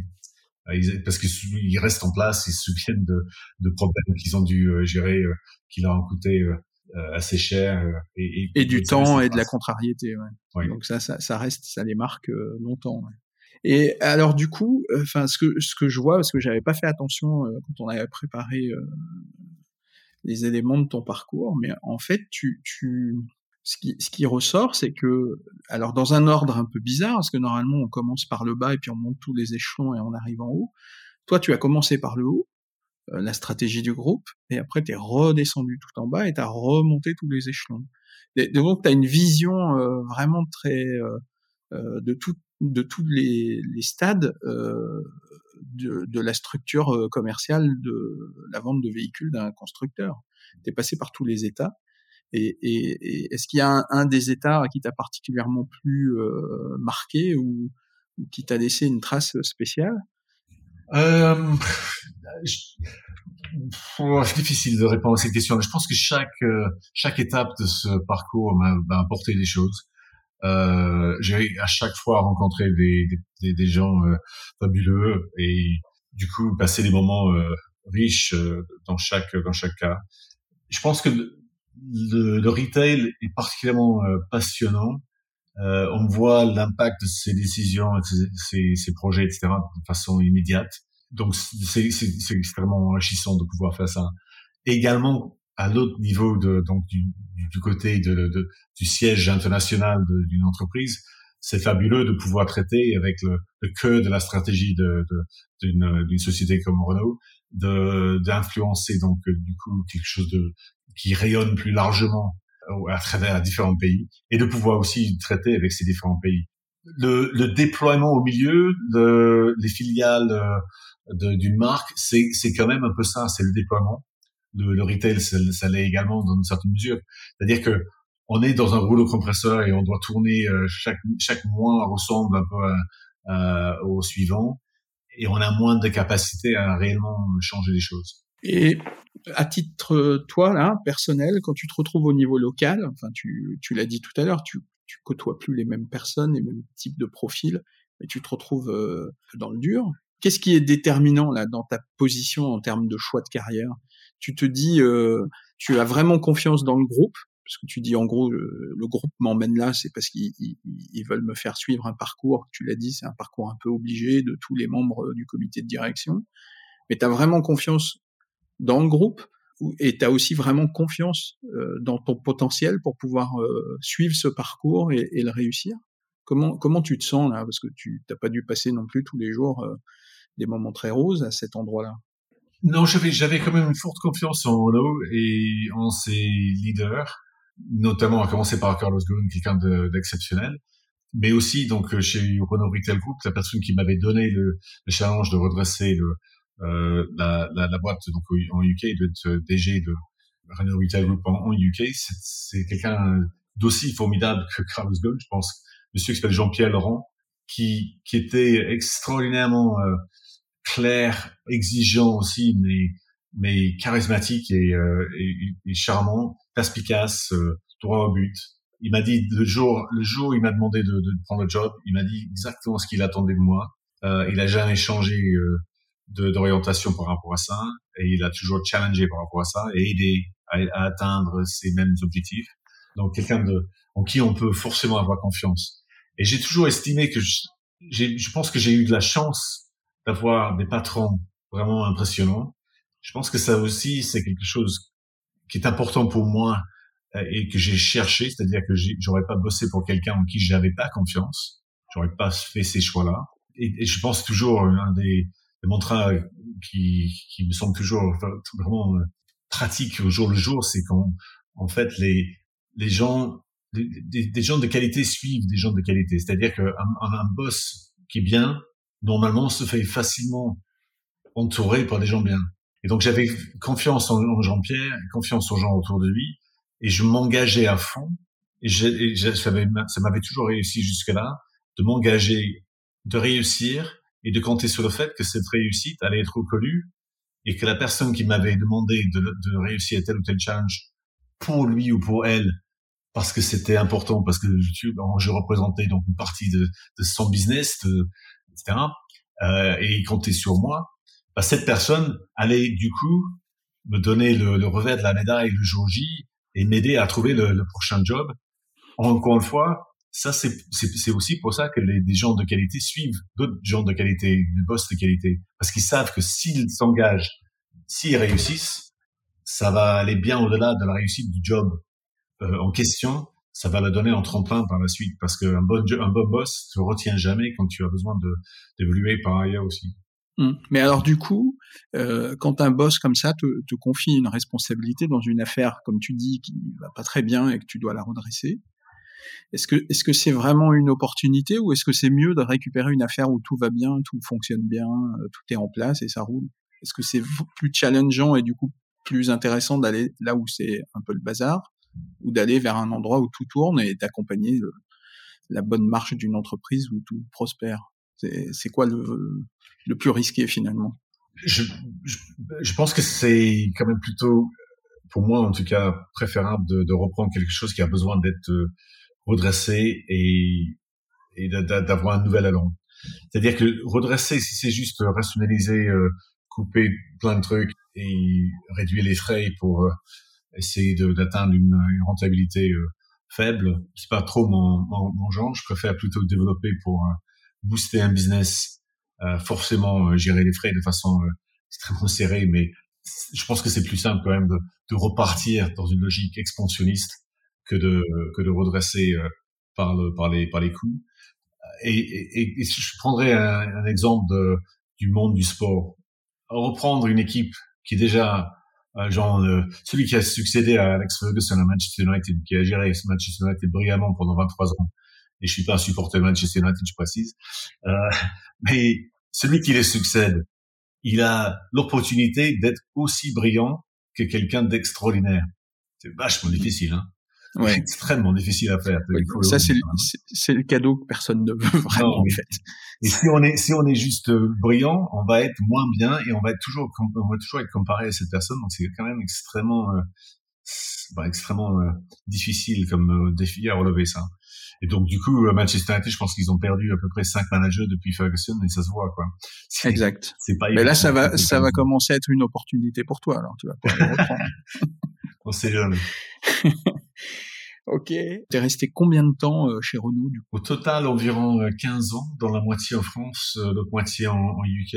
Dans la, les disons 6-7 ans en France, euh, pardon, UK, j'avais passé 5 ans, je pense, dans le, la distribution, euh, entre l'affaire initiale, la région et puis le, le, la, la, gestion du groupe entier que j'avais fait pendant peut-être 4 ans.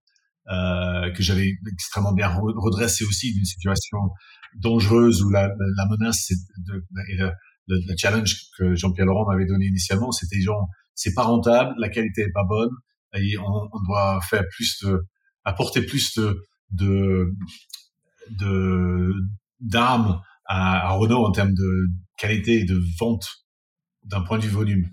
Donc du coup, il, il, fallait décliner ces différents challenges, il fallait dans les dans le premier décile dans le terme de qualité, il fallait euh, être rentable euh, et il fallait euh, peser à peu près le quart des ventes nationales de Renault en UK, sachant que quand j'avais repris la, la, la, boîte, je pense qu'on faisait à peu près 19 19% des, des, des ventes de Renault en UK.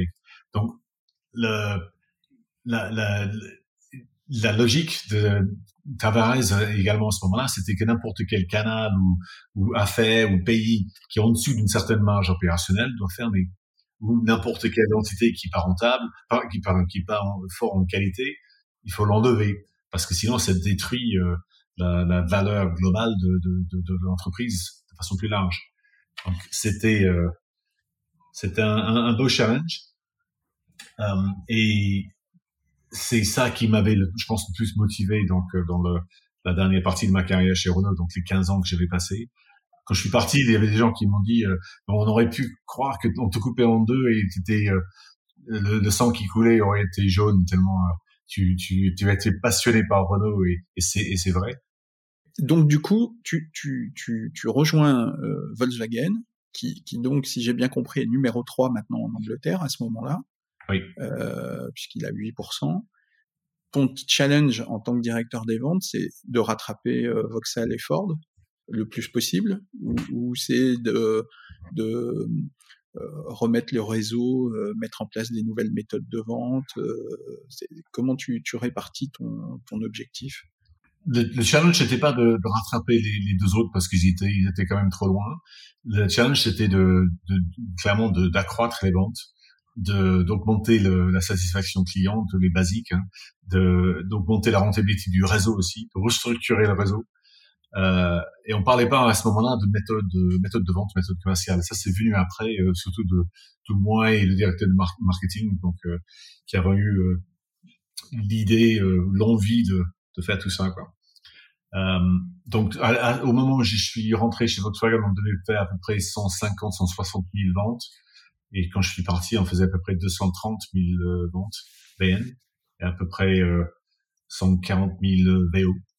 Euh, donc on a bien atteint les objectifs euh, divers et variés. La rentabilité euh, était avait atteint des niveaux records, était parmi les deux ou trois pays euh, en termes de rentabilité, si on voulait imaginer un league table chez Volkswagen. Donc, globalement, les choses passaient bien. Moi, ce que j'ai noté quand on, on, a abordé le sujet, enfin ton parcours chez Volkswagen, c'est ton travail vraiment minutieux sur le, le, parcours de vente. Comment tu pouvais faire évoluer le parcours de vente, ou tu as cherché à faire évoluer le parcours de vente, avec euh, en intégrant justement euh, toutes les interactions euh, digitales, enfin, en gros entre le web et, et, le point de vente, euh, les outils, les supports. Enfin, tu m'as parlé un peu de tout ça. C'est un peu sur ces sujets-là que j'aimerais qu'on rentre, puisque c'est vraiment à ce moment-là d'abord, euh, puisqu'on est fin des années 2010 à peu près, c'est ça? Pour reprendre au, début, Volkswagen a des méthodes de vente, ou du moins à ce moment-là, avait des méthodes de vente extrêmement pointues, euh, très détaillées, et avait l'habitude de décliner euh, ses processus dans des avec des, schémas euh, très détaillés, des bouquins extrêmement denses, euh, et il demandait donc des, comptes là-dessus de façon détaillée au niveau donc du d'une filiale qui du coup faisait la même chose auprès des, des concessions. Euh, mais c'était un peu robotique euh, et c'était pas à mon sens adapté euh, aux évolutions de, des consommateurs et de comment on achetait euh, tout un tas de, de, produits et comment on voulait du coup acheter un, un véhicule, c'est-à-dire avec euh, plus de composants digitales. J'avais basé ça entre autres sur mon expérience euh, en tant que gestionnaire de, de succursale moi-même. J'avais restructuré par exemple toute la, tout le marketing qu'on faisait en, en, arrêtant toute la presse locale, en arrêtant la radio, en faisant vraiment purement du digital d'abord au niveau de la région que j'ai gérée, après au niveau de, de, de, de l'ensemble de Renault Retail Group. Donc, l'orientation digitale pour moi était un, un, un must.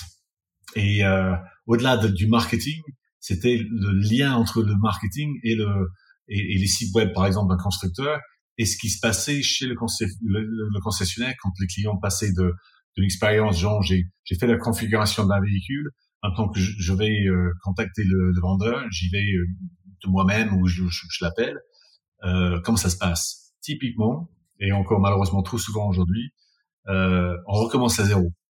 On a fait une configuration, on arrive chez le concessionnaire, le vendeur te fait euh, t'asseoir et euh, te demande ton nom, euh, te qualifie pour savoir quel est le véhicule qui est le plus approprié. Et tu as juste envie de lui dire, mais tu dois connaître mon nom parce que je l'ai rempli sur le site web. Tu dois savoir ce que je veux comme caisse parce que j'ai mis une configuration dans le, dans le système et je voudrais le voir et l'essayer, s'il te plaît.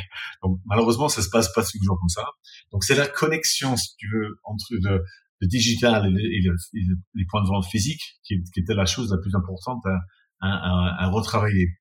Donc, on, je suis arrivé chez Volkswagen en 2012 euh, et on déployait un projet dès cette année-là pour mettre en, dans chaque point de vente euh, tout un tas de, de iPad. Et l'iPad était lancé peut-être un an avant, de mémoire, 2010, 2011, dans ces eaux-là. Donc c'était encore très récent. On les, donc on donnait un iPad à chaque vendeur et on mettait d'autres iPads sur des mini-stands au milieu du showroom pour que le client puisse s'en servir lui-même. De soir, l'iPad était tellement euh, euh, récent et, un objet de, de, grande valeur. Le soir, trop souvent, même s'il est renfermé dans des bocals euh, avec cadenas, etc., souvent les, les, les, affaires Volkswagen commençaient à être des, des points des points intéressants à cibler par les, les cambrioleurs parce que à, cause de la quantité d'iPad. Comment? À cause des iPads? Oui, malheureusement à cause des iPads. Donc juste pour dire, pour situer le truc, c'était au début de cette époque-là, on commençait à mettre des, des avoir des smartphones et des iPads dans tous les sens. on, on, se rendait compte que le, le client se servait de ses iPads un peu, que donc on créait le lien entre la configuration faite online chez soi et l'affaire parce qu'on créait un code. Tout le monde fait ça maintenant, mais le code, il, le, vendeur ou le consommateur rentrait le code dans, dans l'iPad en arrivant euh, dans l'affaire. Et du coup, ça reprenait ses coordonnées et forcément les détails du véhicule qui l'intéressait ou les véhicules. Et donc, on n'avait plus besoin de recommencer à zéro, mais on pouvait poursuivre son achat. On a rajouté tout un tas de, d'aspects digitaux dans le, dans le c'est-à-dire le vendeur et aussi les clients pouvaient se connecter sur un app pour savoir où se trouvait le véhicule euh, qu'il avait acheté, c'est-à-dire euh, encore à l'usine, euh, sur un bateau entre l'Allemagne et l'Angleterre, ce genre de truc. Euh, on utilisait beaucoup de vidéos pour euh, annoncer l'arrivée d'un véhicule pour, ou pour le démontrer avant même qu'il soit commandé. Donc euh, une technologie à l'époque était euh, très récente. des vidéos souvent bourrées d'humour ou de, de, de chaleur. C'était pas de digital dans le sens très froid qu'on qu a souvent le sentiment que ça, ça, ça représente. C'est pas toujours ça. Ça peut être très humain. Donc tout ça, ça marchait très bien. Mais surtout, donc on s'est rendu compte que ça, en 2014, on a déployé ça de façon beaucoup plus large. On a fait un, une conférence avec tous les directeurs d'affaires, les investisseurs, les CEO, etc., des, des, des grands groupes, euh, où on leur a montré la, la, stratégie de façon beaucoup plus détaillée, en, en, en, leur faisant peur du fait que s'ils réagissaient pas ça par rapport aux évolutions des consommateurs, ils allaient finir par être bouffés par tout un tas de, de menaces extérieures et que leur, leur, leur, job en dépendait. Mais on les rassurait aussi en leur montrant le chemin qu'ils pouvaient prendre pour faire face à ces challenges on a montré les outils qu'on avait à, mettre à la disposition. Et du coup, par la suite, on déclinait ces mêmes messages avec plus de formation opérationnelle auprès ensuite des, chefs de vente, des euh, excuse-moi, des vendeurs. Donc, euh, et on a travaillé le, changement du, comportement des vendeurs. Ce qu'on avait compris entre deux, c'était qu'on avait orienté les outils initiaux, initiaux pardon, autour de d'objectifs purement consommateurs donc c'était très bien, il fallait ça, mais on avait un peu oublié d'orienter nos efforts et nos outils vers l'utilisateur, c'est-à-dire le, vendeur en particulier. Donc du coup, on a créé beaucoup d'outils de, donc euh, pour le déploiement, des outils donc euh, d'information, de formation de ces de ces vendeurs-là, toujours orientés sur l'iPad pour qu'ils aient qu'une envie, c'était d'utiliser l'iPad pour tout ce qui tout ce qu'ils faisaient au jour le jour entre la mail, la photo, la vidéo, puisse se connecter au, à l'intranet euh, du, du, de ce qu'on appelait le blended retailing de Volkswagen, cette, cette nouvelle méthode de vente.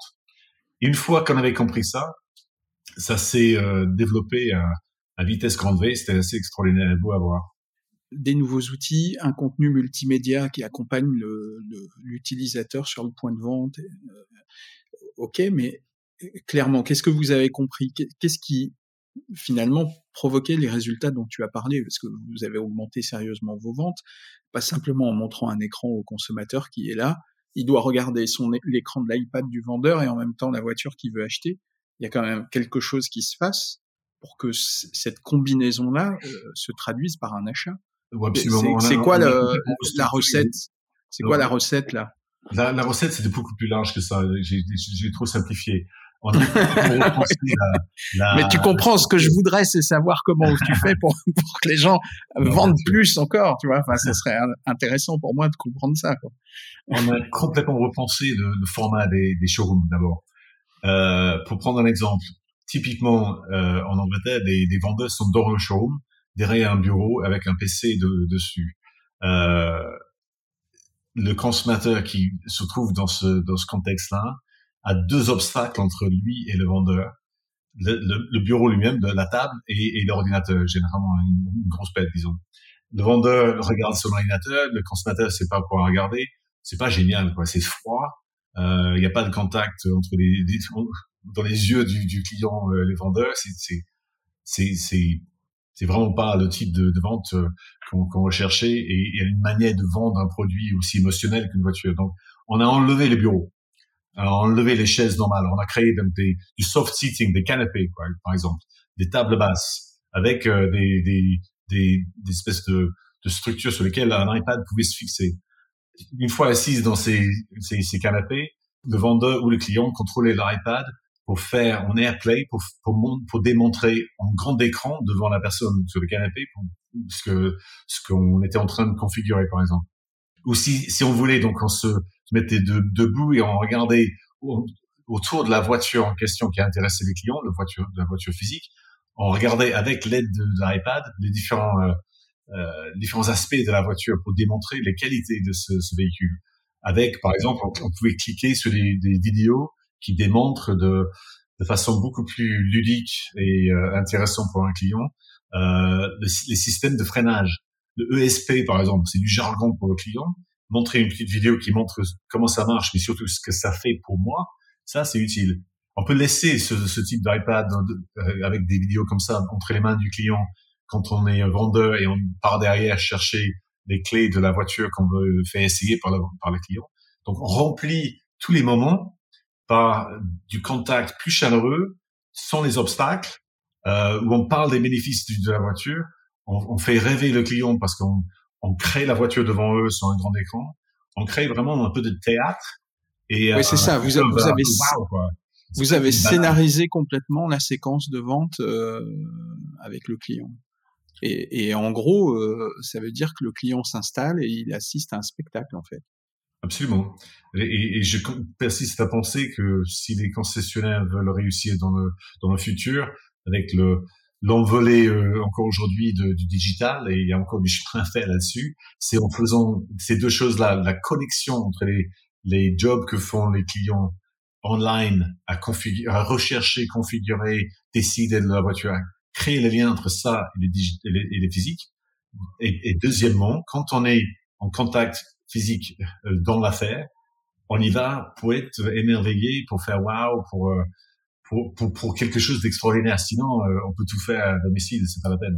Oui, parce que ah, c'est ça. En 2012-2013, tout n'était pas forcément bien structuré sur les sites internet. Enfin, il y avait des choses, mais c'était pas forcément bien en place arriver dans la concession, si tu scénarisais comme ça, tu, tu, tu crées cet effet waouh, comme tu dis. Mais aujourd'hui, enfin, aujourd'hui, euh, moins parce que les gens se déplacent pas, mais euh, c'est compliqué là dans cette période. Mais jusqu'à début 2020, euh, les gens ont accès à tout maintenant. C'est-à-dire, ils ont accès à des vidéos, à des avant-premières, à tout un contenu qui leur permet d'arriver en concession en étant complètement informés de ce qu'ils veulent sur les derniers salons même organisés, avant, on allait au salon, on découvrait les, les, premières mondiales sur les salons. Maintenant, tout est annoncé avant qu'on arrive au salon. Donc, donc, donc, il y a une espèce de d'accélération de la diffusion du contenu. Et comment tu recrées cet effet waouh alors que les gens qui viennent acheter la voiture chez toi, la plupart du temps, euh, ont déjà vu le modèle, l'ont déjà configuré, l'ont déjà. Comment tu recrées cet émerveillement maintenant? Parce qu'ils savent plus ce qu'ils veulent que ce que le vendeur va leur présenter finalement. Je crois encore aujourd'hui que l'aspect physique a beaucoup d'importance. C'est-à-dire que en, fonctionnellement, on peut faire beaucoup de tâches, euh, et il y en a un certain nombre quand on achète un véhicule, des, tâches beaucoup plus que ce qu'on croit. Nous, on a compté 23 euh, dans une, étude récente. Euh, mais on peut faire beaucoup de tâches fonctionnelles à distance sans problème. Euh, et on peut, si on veut, faire l'achat en ligne aujourd'hui sans trop de difficultés. Nous, on développe euh, ce, type de, de, démarche euh, du e-commerce transactionnel. Peu de gens veulent faire ça de A à Z. Généralement, ceux qui veulent le faire, c'est des clients expérimentés qui ont déjà eu pas mal de, véhicules, qui changent tous les deux ans, probablement euh, des gros rouleurs qui, qui utilisent la voiture pour leur emploi, etc. Donc des gens confiants en termes d'achat. Ce n'est pas la, la, la, majeure partie des, des clients. Il y a quelques clients qui veulent tout faire de façon traditionnelle. La grande majorité des consommateurs aujourd'hui veulent un mélange des deux. Et le fonctionnel, ils vont, ils, ils, vont le chercher de plus en plus de façon digitale, comme j'ai dit. Mais l'émotionnel, sachant que le, la voiture, c'est quand même l'achat, euh, le deuxième achat d'un foyer. Hein, après le foyer même, c'est le véhicule avant le, les vacances, disons. Donc c'est un, achat important et, et on aime la voiture, on aime la liberté, l'indépendance, l'autonomie, etc le plaisir que ça, ça, ça permet de procurer souvent. Et on peut pas se tromper. Donc on aime bien émotionnellement se connecter avec le fait de, de voir, sentir, toucher, conduire, voire même sentir, c'est-à-dire dans le sens, pas, pas, juste toucher, mais, mais sentir, est-ce qu'il y a une odeur? L'odeur, par exemple, du véhicule neuf, c'est quelque chose de spécial. quand on parle d'un véhicule d'occasion, on veut surtout pas qu'il y ait d'odeur, on veut pas sentir les, les, acheteurs précédents, donc on veut vérifier qu'il n'y a pas d'odeur. Donc, si tu veux, tu as besoin quand même de tout ça. Et en plus, aujourd'hui, avec les véhicules électriques, je pense que les clients ont besoin de, de deux choses. Ils ont besoin de plus de conseils parce que c'est complexe, encore plus complexe qu'un véhicule normal. Et deuxièmement, ils ont encore plus besoin de les essayer. Et ça, on peut pas le faire en ligne. Oui, parce que en, fait, les clients ont les mêmes besoins. Les attentes des clients n'ont pas tellement changé depuis euh, depuis toutes ces années. En revanche, ils, ont plus d'informations accessibles, mais donc ils continuent de venir euh, systématiquement chercher ce contact, le contact du véhicule et le contact physique qui va les rassurer au moment de signer, quoi, en fait, pour prendre leurs décisions. Absolument. Ah, d'accord. Absolument. Pour prendre un exemple, en, UK, euh, on, est, on, on, vient de, de, de vivre un, un, troisième euh, lockdown, comme on l'appelle ici, le confinement, hein, plutôt version française. Pendant, on a été euh, confiné à partir de la mi-décembre, mi à peu près jusqu'à la mi-avril. En janvier, on vendait à travers le, pays entier, donc en VOVN, à peu près la même chose. On vendait à peu près 70% de, des volumes de vente de l'année précédente ou de 2019 similaire. En mars, en février, à peu près 80%. En mars, 90%. Pour prendre l'exemple, en avril, mai, depuis qu'on est ouvert, on est plus de 120%. Il y a beaucoup de demandes de véhicules, c'est tant mieux. Mais juste pour prendre deux exemples, 120, 130, c'est le plus du fait qu'on peut aller chez le concessionnaire pour voir le véhicule, pour se rassurer, etc. Mais ce qui est extraordinaire, c'est qu'on arrive à 90% de ventes avec des affaires complètement fermées. Vous pouvez y aller pour la prévente, mais on n'avait plus le droit de, de, mettre les pieds dans les showrooms ou de, de visiter les, les displays VO non plus. Donc ça montre à quel point plein de gens étaient, c'était, avaient accepté l'achat à distance grâce au digital, parce qu'il y avait des vidéos, il y avait euh, des garanties avec euh, du money back, etc. Si on, on était mécontent avec le véhicule une fois livré, la livraison chez soi. Tout ça, ça montre qu'il y a quand même encore, je pense, de, la valeur à aller chercher dans ce marché grâce au, mélange du digital et du physique. Avant, on pouvait surtout personnaliser sa voiture, mais euh, puisque là on parle du parcours de, vente, quand tu dis que tu scénarises le parcours, tu as, quand même énormément de situations, de clients, de typologies de clients différents euh, qui, se, qui se présentent. Comment, comment tu, tu gères ce parcours pour le personnaliser? Parce que en fait, euh, t'as pas qu'un seul parcours du coup tu te retrouves à, à devoir gérer des, des situations. Ça peut être pour un pro, ça peut être pour un, une famille, ça peut être pour un, un jeune euh, premier conducteur. Tu, dois finalement, par l'outil digital, décliner un parcours qui va être différent et adapté. Vous arrivez à faire ça? C'est exactement ça. Donc, il ne doit plus y avoir un seul parcours de vente, une seule méthode de vente. Il doit y en avoir autant que ce qu'il y a de, clients. Et il faut absolument personnaliser. Il faut surtout écouter les clients si un client qui a déjà beaucoup fait online, qui sait exactement ce qu'il veut, il faut surtout donc l'aider à, arriver à une, décision très vite. Apple, par exemple, fait exactement ça. Il, te demande quand tu rentres, est-ce que tu sais ce que tu veux ou est-ce que tu veux de l'aide? Si tu sais ce que tu veux, l'objectif, c'est de t'aider à, acheter ce bien et à sortir du magasin le plus vite possible parce que tu n'as pas envie de, de traînasser. Tu veux juste euh, accomplir ton, ton, ta transaction. Si tu veux de l'aide, bah, il, il, t'écoute. Et, et après, ben, on personnalise à partir de ce moment-là. Et, et en automobile, c'est exactement ça. Pour, pour aller à, à, l'extrême, il y a un, un, un, un groupe qui s'appelle CarMax aux US, que je pense est peut-être au, au devant de la scène en ce qui concerne le, la réussite du, d'un modèle Bricks and Clicks avec vraiment du, un, lien très fort entre le, le physique et le digital. Prendre un exemple, maintenant, ils utilisent les, les, les, les points de data qu'ils ont pour dire que Eric se pointe, par exemple, euh, dans une des affaires Cramax. La plupart des, des acheteurs visitent quand même pour récupérer le véhicule ou pour finaliser l'achat et ensuite le récupérer. Euh, ils peuvent l'acheter, euh, acheter le véhicule online, mais la plupart visitent quand même l'affaire. Mais si tu arrives parce que tu es intéressé par tel ou tel euh, Nissan, et ils vont savoir que tu as aussi beaucoup regardé, euh, disons, une Toyota et une Renault aussi. Et il n'y a pas que la Nissan qui est prête pour ton, ton, ton essai euh, que tu as le droit d'ailleurs d'avoir pendant 24 heures sans, sans accompagnement, accompagnement par un vendeur, ce qui est un peu pénible pour le consommateur. Mais les deux autres véhicules sont là aussi. Parce qu'ils ont personnalisé pour toi et, euh, et, ils t'aident à aller droit au but.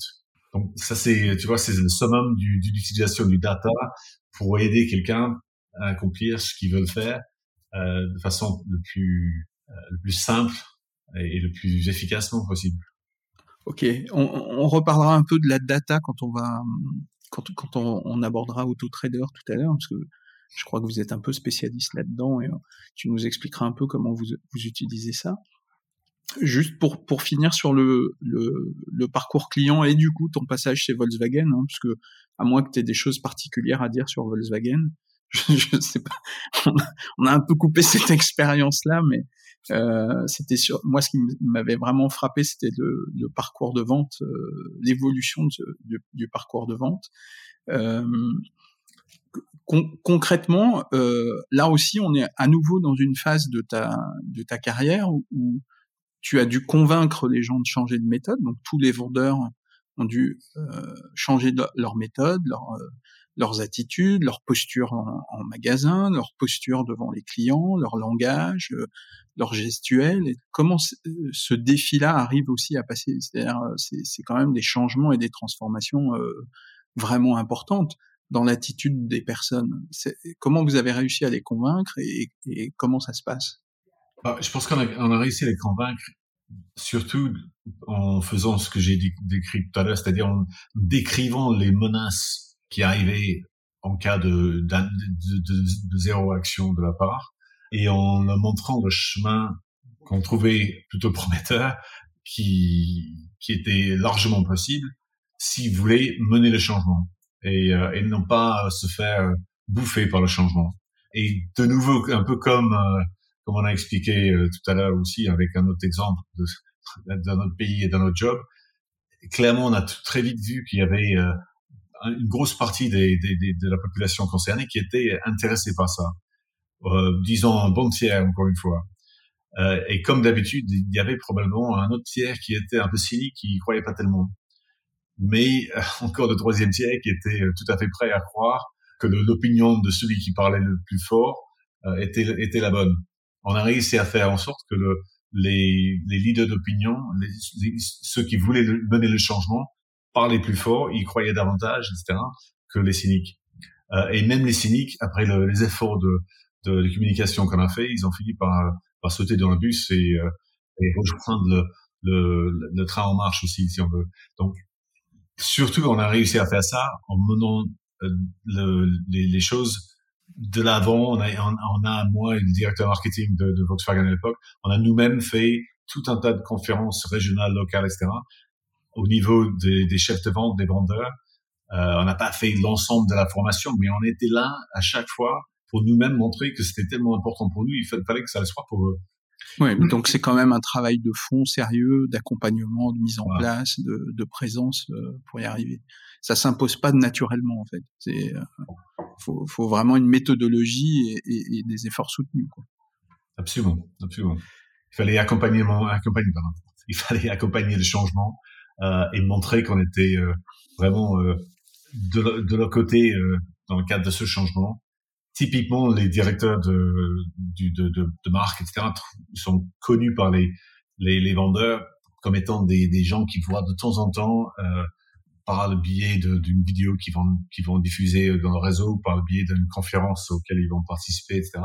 Mais rarement euh, de façon personnelle et à, à, à, proximité, si on veut. Et en relevant les, les, les manches pour, pour euh, se mouiller un peu dans le, dans le travail de fond le fait de montrer ces exemples-là, c'était euh, très utile. Il t'a fallu à peu près combien de temps pour mettre en place euh, ça dans tout le réseau? Un an, un an et demi, deux ans? Euh, Ça a mis à peu près un an à bien déployer. Euh, et après, il fallait toujours affiner, perfectionner, rajouter d'autres d'autres fonctionnalités, d'autres produits, d'autres nouveautés. donc c'était un, mouvement en, en, mouvement perpétuel, si on veut et il fallait animer aussi les, les, les résultats. Donc, euh, s'il y avait une affaire qui avait euh, plus de mal qu'une autre, donc il fallait peut-être euh, aller voir pourquoi. J'en recevais aussi parfois au siège pour leur demander des, un peu des comptes s'ils étaient vraiment euh, en bas de en bas des, des, des, tableaux en termes de résultats. Et aussi on on récompensait les meilleurs. Donc on mettait en, sur podium, si on veut, ceux qui ressortaient du lot. Euh, et c'était clair, clair pour tout le monde, du, du CEO jusqu'au vendeur, que c'était fondamental en termes de stratégie pour la, pour la, pour la marque. Et donc, il n'y avait pas de, il y avait pas moyen de, de, de croire que c'était juste un truc euh, passager, euh, un, un, énième KPI à atteindre, etc. C'était fondamental. C'était la tête de tout. Et c'était un levier pour tout. C'est-à-dire que on a pu, pour prouver aux affaires et aussi au siège que ceux, les clients qui, qui, qui avaient bénéficié d'une d'un de, de, achat type blended retailing comme on l'appelait étaient euh, payés plus cher, du coup généraient plus de profit de, de rentabilité par, par, par achat et avaient des taux de satisfaction client plus importants et un taux de fidélisation plus important que ceux qui n'avaient pas ce, ce, le bénéfice de ce type d'achat et euh, faisaient un achat de façon disons plus traditionnelle. Donc du coup, tous les compteurs étaient au vert. C'était évident stratégiquement qu'il fallait le faire. C'était évident, les preuves étaient là de façon très euh, très matérielle et business, et on ne pouvait pas imaginer que c'était pas le levier du coup pour encore une fois faire de la qualité, faire du volume, faire, du profit, faire de la fidélisation. C'était la fondation quoi.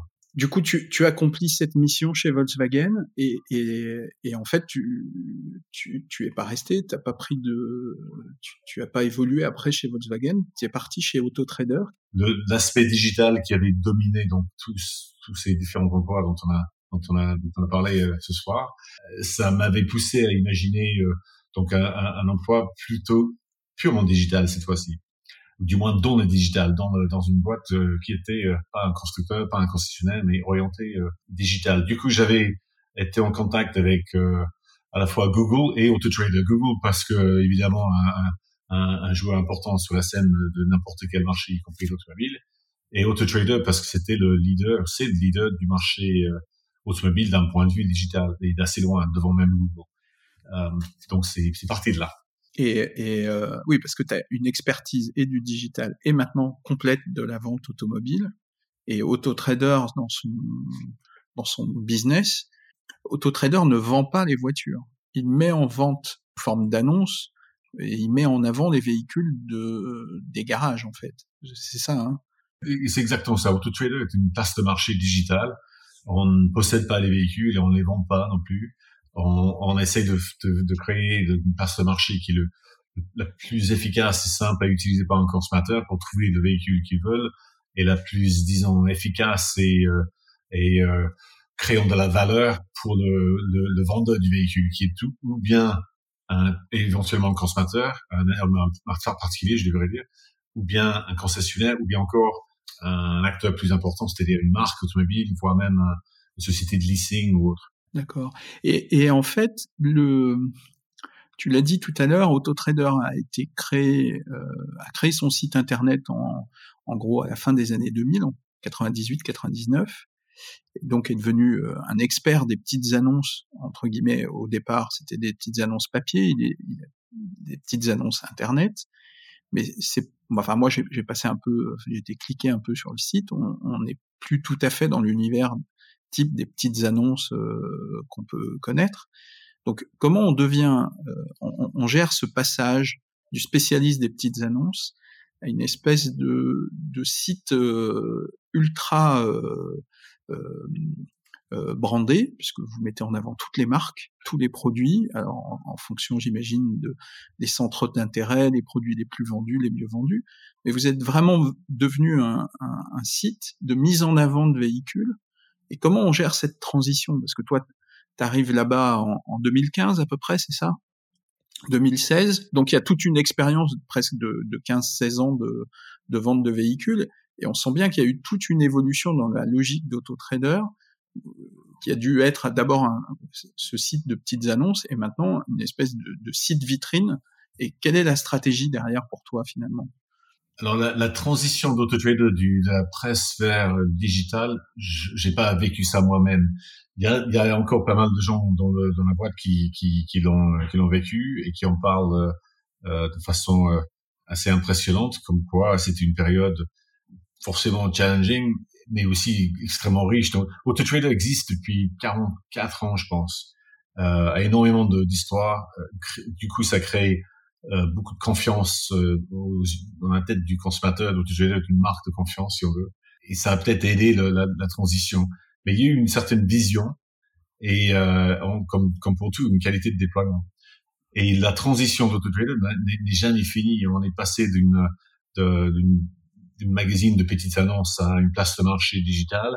On est plutôt aujourd'hui une euh, plateforme technologique. On, on, on, vend des solutions non, non, seulement sur notre propre site, mais on vend des datas qui qui vont euh, créer, si on veut, le, le, le back-office de sites de constructeurs, de VNVO, de sites de, de concessionnaires aussi. On ne sait pas que c'est AutoTrader derrière, mais on, on, on crée un ensemble d'outils qui, qui, sont utilisés par tous les, les, professionnels qui travaillent avec nous. Voilà, bah, ça, ça, peut être un assureur qui utilise nos, nos data de prix euh, euh dans tous ces systèmes. C'est pas c'est pas juste la place de marché. Donc plutôt une boîte euh, de, de, tech qu'une place de marché aujourd'hui. Et puis la transition euh, qu'on est en train de de, de vivre, c'est une transition vers la transaction et le fait de de permettre la transaction en ligne sur, la, sur le site. C'est ce qui fait que c'est plus une place de marché où on met des annonces euh, et on laisse le, le, le, les clients trouver de ce qu'ils veulent et puis après ils, font l'achat euh, la plupart du temps donc offline. Ça va être ça va être encore une encore une fois un, beau changement à vivre sans doute. Ce que je peux dire sur le, les précédents changements, de, notamment la transition de la presse vers le digital, c'est que ça a été un, un succès énorme quand on mesure par le fait que Harvard Business Review a, a écrit un article dessus, euh, c'est généralement un, un cas d'école et que quand on regarde aujourd'hui la valeur de la, de la société, on pèse à peu près euh, 5 milliards et demi de livres en capitalisation boursière. On est dans le FTSE 100, l'équivalent du CAC 40. Donc c'est euh, c'est un marché quoi. Oui, oui, c'est assez étonnant parce que vous vous retrouvez au fait si, enfin, si tu positionnes ça au niveau de la bourse, vous vous retrouvez au même niveau qu'un constructeur automobile finalement. À peu près, oui, absolument. Parce qu'en euh, en France, euh, il y a que Renault et PSA, euh, en gros, qui sont en bourse sur le CAC 40. Tu vois, c'est un peu, enfin, c'est un peu ça l'idée, c'est que vous, vous, avez une importance de, de ce type-là, du coup, maintenant, en termes de valeur économique. Absolument. Mais alors, pour, pour qu'on aille un peu plus loin dans les chiffres, juste pour avoir un, un, un ordre d'idée, combien vous avez de visiteurs euh, par, par mois euh, sur votre site euh, Donc d'acheteurs potentiels, en fait? Absolument. Le mois dernier, on a reçu à peu près 70 millions de visites, mais ça c'est en termes de visiteurs uniques, ça c'est à peu près 11 millions. Donc, on considère que 11 millions de personnes sont venues sur AutoTrade dans le mois faut comparer ça au fait qu'il y a moins de 11 millions de véhicules achetés par an en UK, à peu près 8 millions de véhicules d'occasion échangés tous les ans, et normalement 2 points quelque chose de millions de VN. Donc, ça donne une idée de l'envergure de, de, la chose. On reçoit à peu près 60% des, des, des, des, minutes passées sur n'importe quel site automobile en UK, euh, chez nous, euh, que ce soit des sites euh, constructeurs, on est 30 fois plus grand que l'ensemble des sites constructeurs réunis. Euh, oui, ça, veut dire que 100% du temps passé par les consommateurs sur Internet pour une recherche automobile, sur 100%, ils en passent 60% chez vous. Voilà, exactement. Il y a Donc vous laissez pas grand-chose aux autres. En fait. Sur AutoTrader que sur Google, quatre fois plus, par exemple.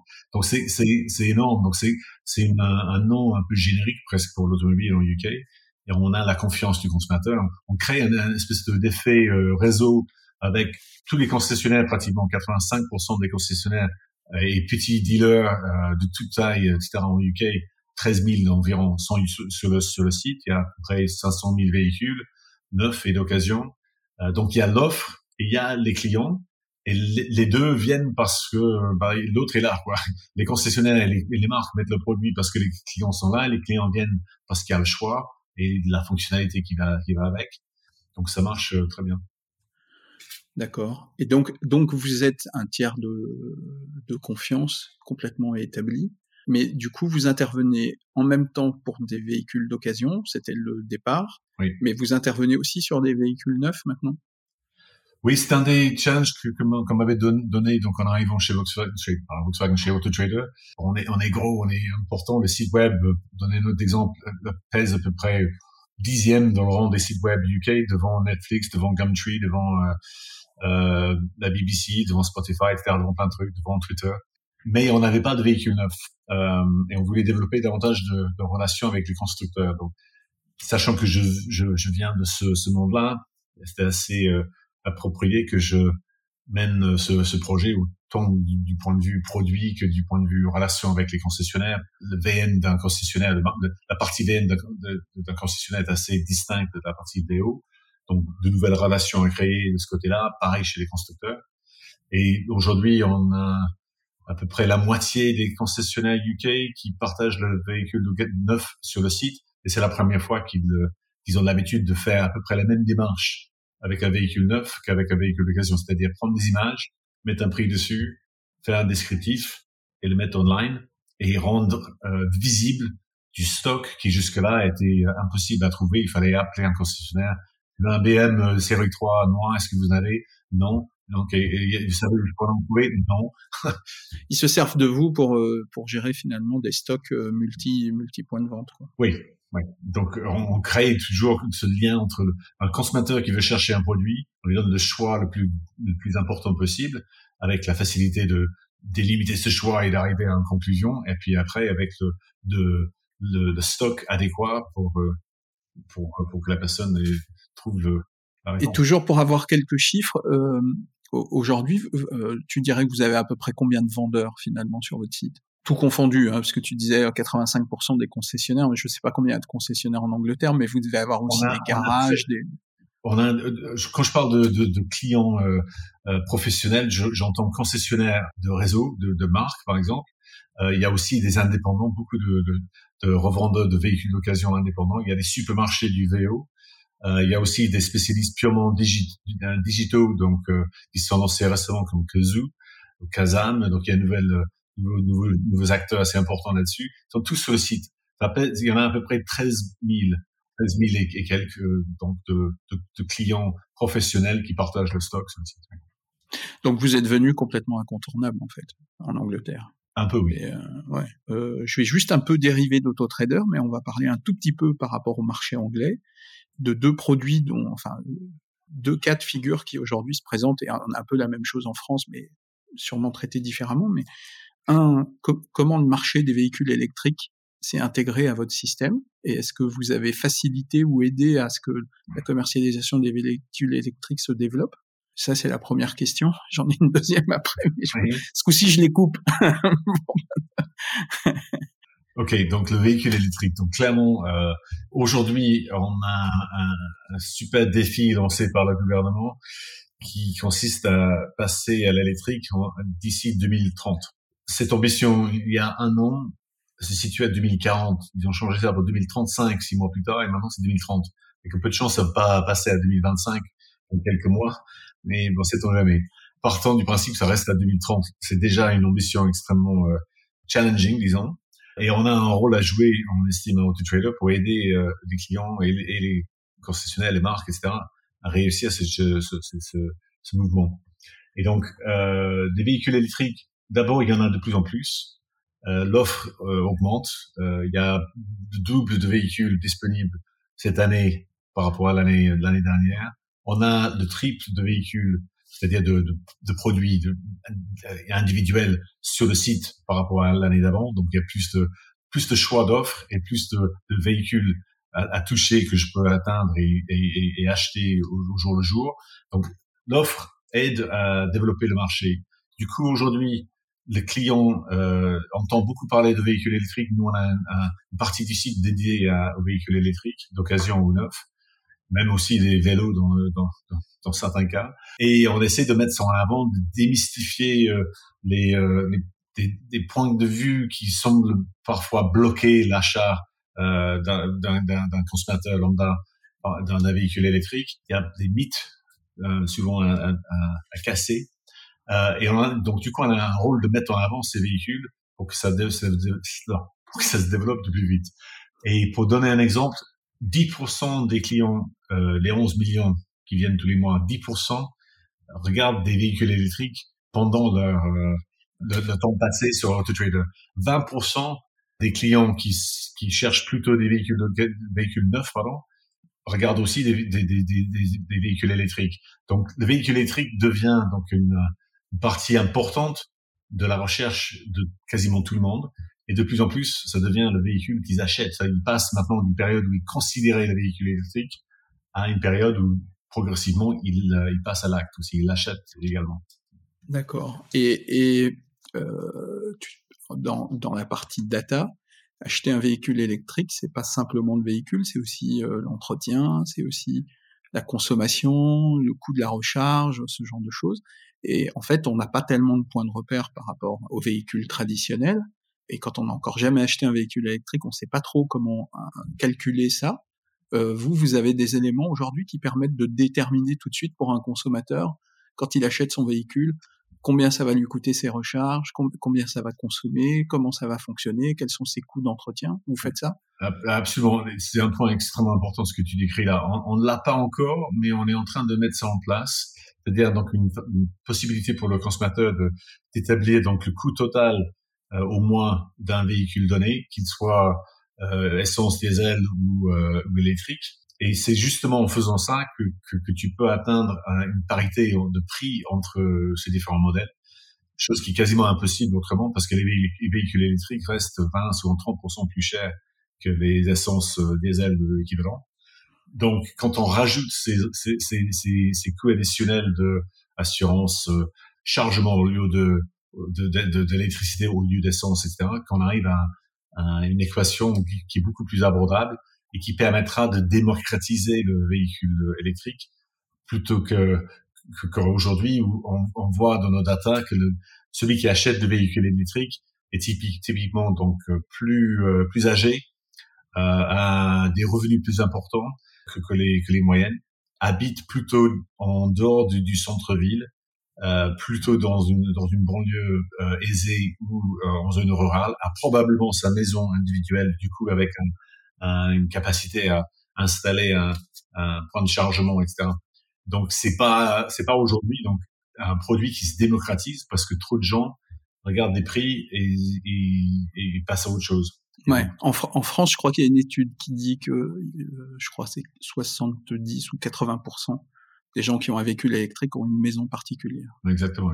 C'est pareil, c'est pareil en ce qui, amène à réfléchir en disant il faut acheter pour avoir sa voiture électrique il faut d'abord acheter une maison particulière. Ouais. en fait Bill Gates appelle ça euh, très justement le, green premium. Il, il, appelle ça le green premium parce que c'est en fait le, prix qu'on doit payer pour pouvoir faire un effort important euh, envers l'environnement. Euh, mais malheureusement, tout le monde ne peut pas ne, peut pas forcément se permettre de payer ce green premium en ce qui concerne l'achat d'un véhicule parce qu'ils n'ont pas les 10 000 euros ou plus euh, d'écart de prix entre les deux à mettre sur l'achat de véhicule. Alors, j'ai une autre question un petit peu sur la data, parce qu'on dit tous qu'avec la data, on va pouvoir tout faire, on va savoir tout faire. Mais juste sur ce point-là, parce que je trouve ça intéressant de l'aborder, est-ce que du coup, vous, vous êtes devenus des vrais spécialistes dans l'analyse du comportement du, consommateur et vers le véhicule et sur votre site Internet? Est-ce que vous arrivez aujourd'hui à déterminer quand un consommateur rentre euh, au bout d'un moment ou très rapidement, si c'est quelqu'un qui va venir acheter un véhicule neuf, un véhicule d'occasion, est-ce qu'il va vouloir un véhicule électrique ou un véhicule essence? Est-ce qu'il va vouloir une, un véhicule euh, allemand ou un véhicule français ou autre. Est-ce que vous avez cette, cette réaction en temps réel par rapport au parcours du client dans votre site? C'est c'est pas aujourd'hui quelque chose qu'on fait au temps réel euh, quand un par exemple quand un client est dans une affaire. Nous on n'est pas dans les affaires donc on peut pas réellement faire ça. On pourrait par contre dire que Eric par exemple a passé un certain nombre de, de, de minutes à regarder différents véhicules ces véhicules normalement sont pas euh, dans un panier typique tel que tel qu'imaginé par l'industrie automobile c'est-à-dire tout le monde euh, en, en, en, en segment A B C du, du marché euh, il regarde pas les, autres véhicules du même segment. Il passe de véhicule neuf à l'occasion de segment 1 à C, euh, Z, etc. Quand il s'arrête sur un véhicule plusieurs fois et il regarde, ils ouvrent l'annonce plusieurs fois, ça montre plus d'intérêt clairement. Ils sont arrêtés dessus. Ils, l'ouvrent de nouveau pour le montrer à leur partenaire, euh, pour le montrer à leurs collègues, euh, pour le regarder de nouveau, pour checker que les jantes sont aussi jolies que la voiture qu'ils viennent de voir dans la rue. Donc quand quelqu'un regarde la même annonce disons 20, 30 fois, ce qui est vraiment très fréquent, on, on sait qu'il y a une forte chance que ce soit la voiture que cette personne va acheter. Et où, il, peut y avoir deux véhicules de, qui, qui, ont des, des, scores pareils. Donc il hésite entre deux voitures, mais il s'est arrêté là-dessus. Typiquement, on a une, presque une vingtaine de véhicules dans, dans un panier quand on recherche par contre. Donc c'est vaste. Et on passe à peu près 60 jours depuis le moment où on démarre l'achat, la recherche jusqu'au jour où on achète des véhicules. Donc on fait du snacking en fait sur le, dans, la recherche. On prend cinq minutes par-ci, une demi-heure par-là. On est dans, dans, le train en allant au travail. On est le soir, tu, plus tranquille. Donc tu, tu, ouais, tu, tu penses que un, un acheteur pour une voiture aujourd'hui, il, il, va faire combien de visites? Combien de fois il va revenir? Combien de, combien de temps et, et surtout combien de temps il va prendre avant d'acheter? Euh, quand tu parles de visite, un point quelque chose. Le, le, point quelque chose, il y a différents points de vue là-dessus, mais normalement, la visite, c'est pour acheter c'est pas pour, juste pour voir. Il se peut qu'on n'est pas content de ce qu'on voit et on change d'avis. Donc euh, c'est pour ça que c'est pas c'est pas un, mais on peut imaginer dans le futur que ça ça pourrait être même moins d'un parce que il y a des clients qui vont acheter sans même visiter l'affaire.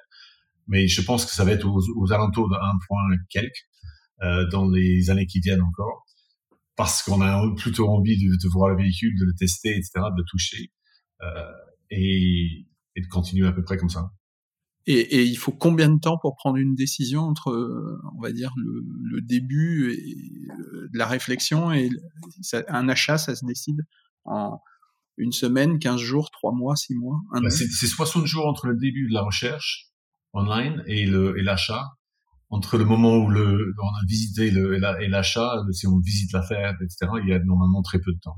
C'est plutôt pour confirmer ou corroborer un point de vue, euh, un, un avis, confirmer avec son partenaire que elle aussi, par exemple, elle aime la voiture, ce, genre de choses. Et c'est euh, c'est du transactionnel quand on est euh, dans l'affaire. C'est c'est c'est on n'est pas là pour on n'a pas le temps donc de de de, de, passer d'une affaire à une autre et, de tourner euh, pour regarder plein de véhicules. Le consommateur de nos jours, n'a vraiment pas le temps de faire ça. Il préfère faire du, du snacking de façon flexible pour réfléchir à tout ça online plutôt que de façon euh, physique dans les affaires.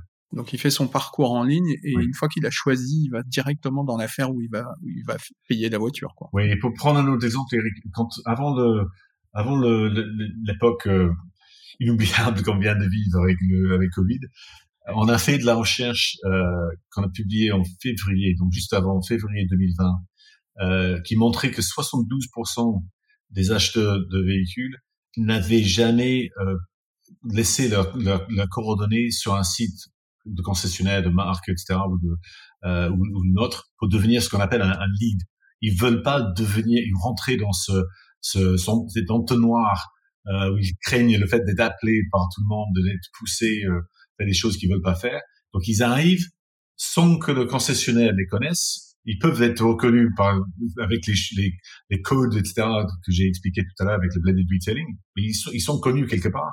Mais ils n'ont pas donné euh, des, des, ils n'ont pas organisé un rendez-vous, ils n'ont pas prévu, prévenu l'affaire au préalable. C'est 72%, c'était 52% un an avant. Donc c'était vraiment une évolution assez forte. Par contre, aujourd'hui, on est un peu obligé de, de prévenir à l'avance parce que le Covid a tout changé. Donc euh, reste à voir euh, comment ça va se passer dans l'année qui vient, par exemple. Mais alors, tu, tu, parles de lead et de coordonnées à laisser. Euh, il y a aussi le, enfin, le RGPD. Est-ce que vous avez eu ça en, Angleterre aussi, le RGPD Vous l'avez mis en place? Oui. Et du coup, est-ce que toi, tu, tu penses que maintenant, là, ça fait un an et demi, presque deux ans, euh, est-ce que tu penses que le RGPD a été finalement un, un, un facilitateur pour euh, sécuriser la, la, relation avec le client, puisque les informations sont données, sont précises? Ou est-ce que finalement les gens ont pris conscience qu'il fallait pas laisser leurs coordonnées, puisque tu dis que le pourcentage a augmenté, mais est-ce que ça a facilité vos relations avec les clients ou pas? Enfin, comment ça se ça se traduit ça, chez vous maintenant cette mise Ça a changé peu de choses finalement. Pour nous, ça a changé très peu de choses parce qu'on a des données euh, euh de, de, première main, si on veut. On n'est pas tributaire d'un fournisseur de lead et, euh, et donc du coup, ça nous donne une position un peu de force. Euh, et je pense que pour le consommateur, c'est pas une question tant de législation que de confiance. on laisse, moi en tout cas, on laisse facilement ces coordonnées si on pense que ça nous apporte quelque chose. Si on, a une échange, un échange de valeurs, euh, ça, ça dérange pas. Si euh, on se, on se croit contraint quelque part, c'est là où on est beaucoup plus réticent. C'est plus euh, dans les habitudes et les comportements que d'un point de vue législatif que ça se voit, que ça se gère tout ça. Dernière question euh, sur la partie euh, web. Euh, comme vous êtes un peu incontournable, est-ce que aujourd'hui les marques chinoises et les qui arrivent maintenant, on les voit beaucoup avec des véhicules électriques en France. Est-ce qu'en Angleterre, ils, passent directement par vous pour pénétrer le marché? Les, les, les, marques chinoises ou même américaines qui sont des startups notamment orientées véhicules électriques, elles, elles, commencent à venir et effectivement il y en a qui sont très intéressés pour, par euh, l'opportunité de travailler avec AutoTrader parce qu'on leur apporte une opportunité de déployer euh, le produit à travers tout le pays sans avoir besoin de créer un réseau. Comme euh, Tesla qui, qui a créé un, petit réseau, mais le, leur, mais qui n'a pas voulu recréer le réseau de distribution classique, traditionnel, disons, qu'on connaît depuis des années. Et si on démarre une nouvelle marque aujourd'hui, je pense que personne ne ferait ça pourriez presque être euh, importateur vous-même et demander à certaines marques d'être exclusives dans votre réseau pour, euh, pour finalement euh, bloquer la concurrence ou, autre et, et avoir vraiment des produits super premium pour vous? On sera jamais importateur de, de, comme tu le décris là, ou propriétaire des véhicules ou celui qui gère toute la transaction. Si on se positionne, par exemple, pour aider une nouvelle marque à, déployer sa stratégie et ses ventes dans, le pays, ce sera plutôt en fournissant l'audience et en permettant, en facilitant la transaction, mais on cherche pas à être euh, propriétaire du, euh, du, véhicule et à gérer tout le, le capital nécessaire pour, euh, pour faire tout ça. C'est pas notre, pas notre business. Et donc, pour revenir sur votre business, euh, parce que tout à l'heure je l'ai pas souligné, mais tu, disais que vous étiez maintenant beaucoup plus porté sur la solution, voire la data complète. Ça, veut dire que en, fait votre modèle économique devient de plus en plus rentable par cet aspect-là, et que les commissions sur les transactions, etc., sont accessoires? On est au début de cette transition et il y aura une phase de, de effectivement de transition qui va être intéressante à vivre, mais aujourd'hui nos nos concessionnaires euh, clients et, et, euh, et, et, marques qui sont clientes, euh, ils, ils, payent donc le droit de, de créer une publicité pour le produit. Et clairement, dans le futur, ça pourrait être plutôt des frais transactionnels. On est au début de cette, cette démarche, par contre, donc c'est pas la transaction aujourd'hui qui génère la plupart de nos revenus. Au contraire, quasiment, quasiment aucun, aucun revenu qui provient de, de cet aspect-là mais ça va sans doute euh, évoluer en ce sens, je pense. D'accord. Ouais, vous deviendriez plus une marketplace euh, finalement transactionnelle que euh, ce côté publicité ou annonce oui. de vente, quoi, en fait. Je pense. Est-ce que le Brexit finalement va vous protéger vous, auto-trader, de certains concurrents qui pourraient venir du continent ou des États-Unis ou, ou d'Europe? Et, et, vous permettre de, de continuer d'exister comme vous fonctionnez, puisque vous êtes vraiment leader euh, Est-ce que vous voyez des concurrents particuliers qui pourraient arriver? Je pense que le, le, Brexit, ça, ça, ça, change peu de choses pour, pour nous. Ça aurait pu changer beaucoup de choses du point de vue du véhicule neuf si on n'avait pas réussi à trouver un accord avec l'Union européenne.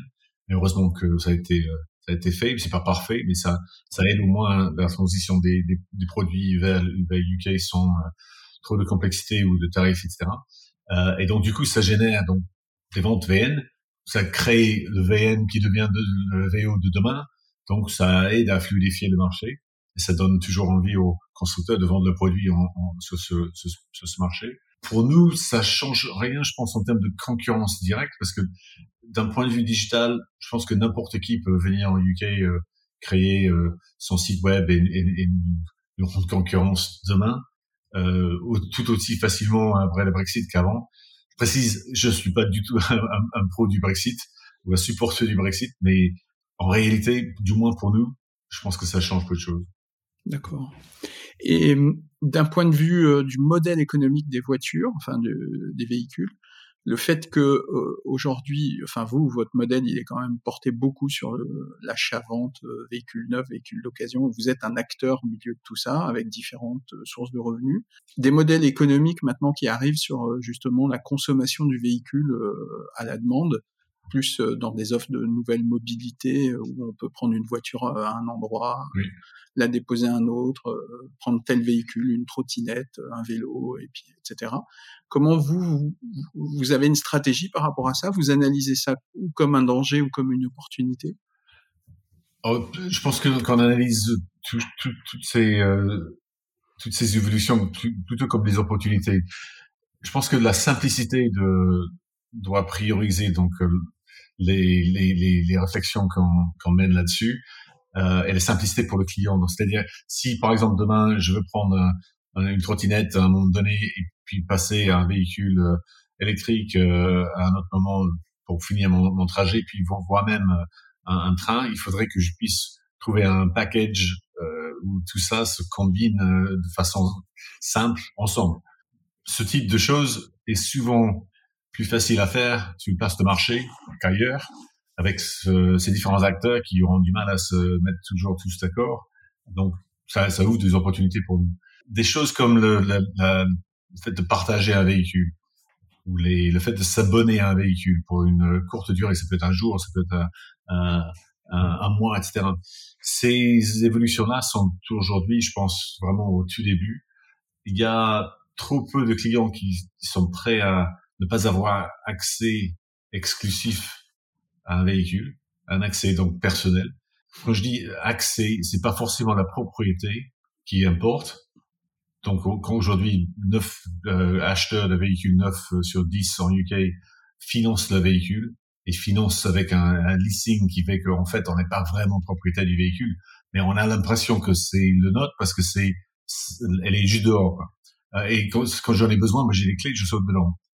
Euh, et c'est, largement ce modèle-là qui domine encore aujourd'hui. Et quand on regarde, par exemple, le, fait de partager un véhicule, ça, ça montre à quel point les, les, gens comprennent peu leur propre modèle économique. C'est-à-dire que ils sous-estiment très largement combien ils dépensent dans les coûts associés, dont on parlait tout à l'heure dans le cadre du véhicule électrique. Et si on demande à quelqu'un combien il pense dépenser par mois pour un véhicule, tout compris, euh, je pense que la dernière réponse, c'était aux alentours de 80 livres par, par mois, 100 euros, disons. Alors, c'est, c'est, c'est, ce n'est clairement pas l'équivalent même de la dépréciation du véhicule euh, si on l'a acheté, le financement du véhicule, au moins si on est en train de le financer, sans parler de l'assurance, euh, d'un permis résident que je paye, par exemple, en étant locataire à Londres, euh, par un propriétaire pendant à Londres, pour garer ma voiture ici, je dois payer ça, les taxes que je dois payer au gouvernement, euh, l'essence que je mets dedans, l'entretien que je fais. Donc, à partir du moment où on pense qu'on dépense, disons, 100 euros par mois pour sa propre voiture, quand on demande aux gens, du coup, combien on accepterait de payer au maximum pour avoir un espèce d'abonnement à un véhicule qui est pas forcément dehors quand j'en ai besoin, mais que je peux trouver plus ou moins facilement, on, tombe généralement sur des sommes de type la moitié de ça. La moitié de 100, ça va pas payer beaucoup de, de, de trajets, même en Uber. Quoi. Donc, du coup, l'abonnement, pour le moment, ça reste euh, quelque chose euh, à, regarder de près. Et on, on, suit ça de près. Et je pense que ça va évoluer de façon plus positive avec l'envolée le, des véhicules électriques qui se vendront, je pense, plus facilement par le biais du leasing que, que toute autre chose. Écoute, je pense qu'on a fait un, un, un, très beau tour de, de tout ça on arrive un, peu à la fin. Je vais, juste te poser deux, trois questions pour, euh, conclure. La, première, c'est au travers de tout ton parcours, quelle est pour toi la plus belle course? Quel est le moment que tu gardes euh, ton plus beau, ta plus belle victoire, euh, ta plus belle réussite? Le projet Runopart, c'était vraiment un, sacré challenge. On, travaillait comme des fous, on, faisait des, journées euh, 8h, 11h du soir, la plupart du temps, c'était intense, mais et, le, résultat était extrêmement positif et pas forcément euh, tout le monde n'y croyait pas forcément, disons. Comme je disais euh, chez Renault, il y avait le, la logique, ça ne marchera jamais, et c'était sympa de montrer qu'effectivement, ça a marché. Si tu avais dû mettre un coup d'accélérateur, t'aurais mis ça euh, à quel endroit? Dans ma, dans ma carrière, euh, un coup d'accélérateur, je pense, j'aurais aimé accéléré le, la transition du blended retailing chez, euh, chez Volkswagen, euh, qu'on a dû plutôt calmer euh, avec le, les problèmes du, du Dieselgate. Euh, il n'y avait pas autant de capacité à travailler là-dessus, il n'y avait pas autant de d'investissement à, à, mettre là-dedans, il y avait d'autres priorités à, à gérer. Sur la route, plus belle rencontre?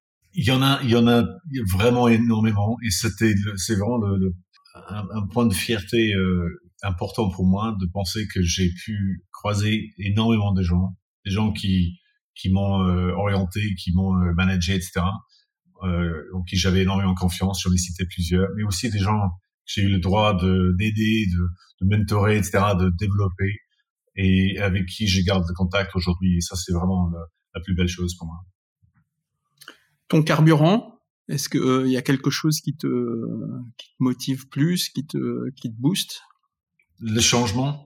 J'adore pouvoir euh, mener les changements de façon positive, emmener les gens avec moi, euh, soulever des challenges, faire des choses euh, incroyables auxquelles on justement on n'y croit pas au préalable.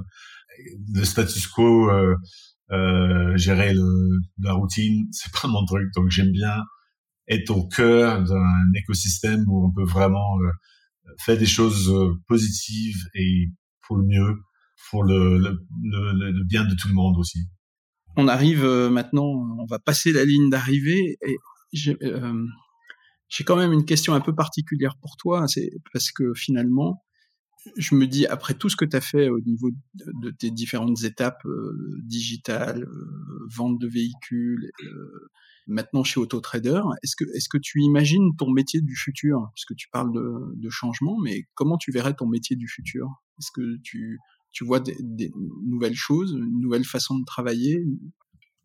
Je, je vois un futur où il y a encore plus de, de facilité et de, de, joie et de plaisir à acheter un véhicule.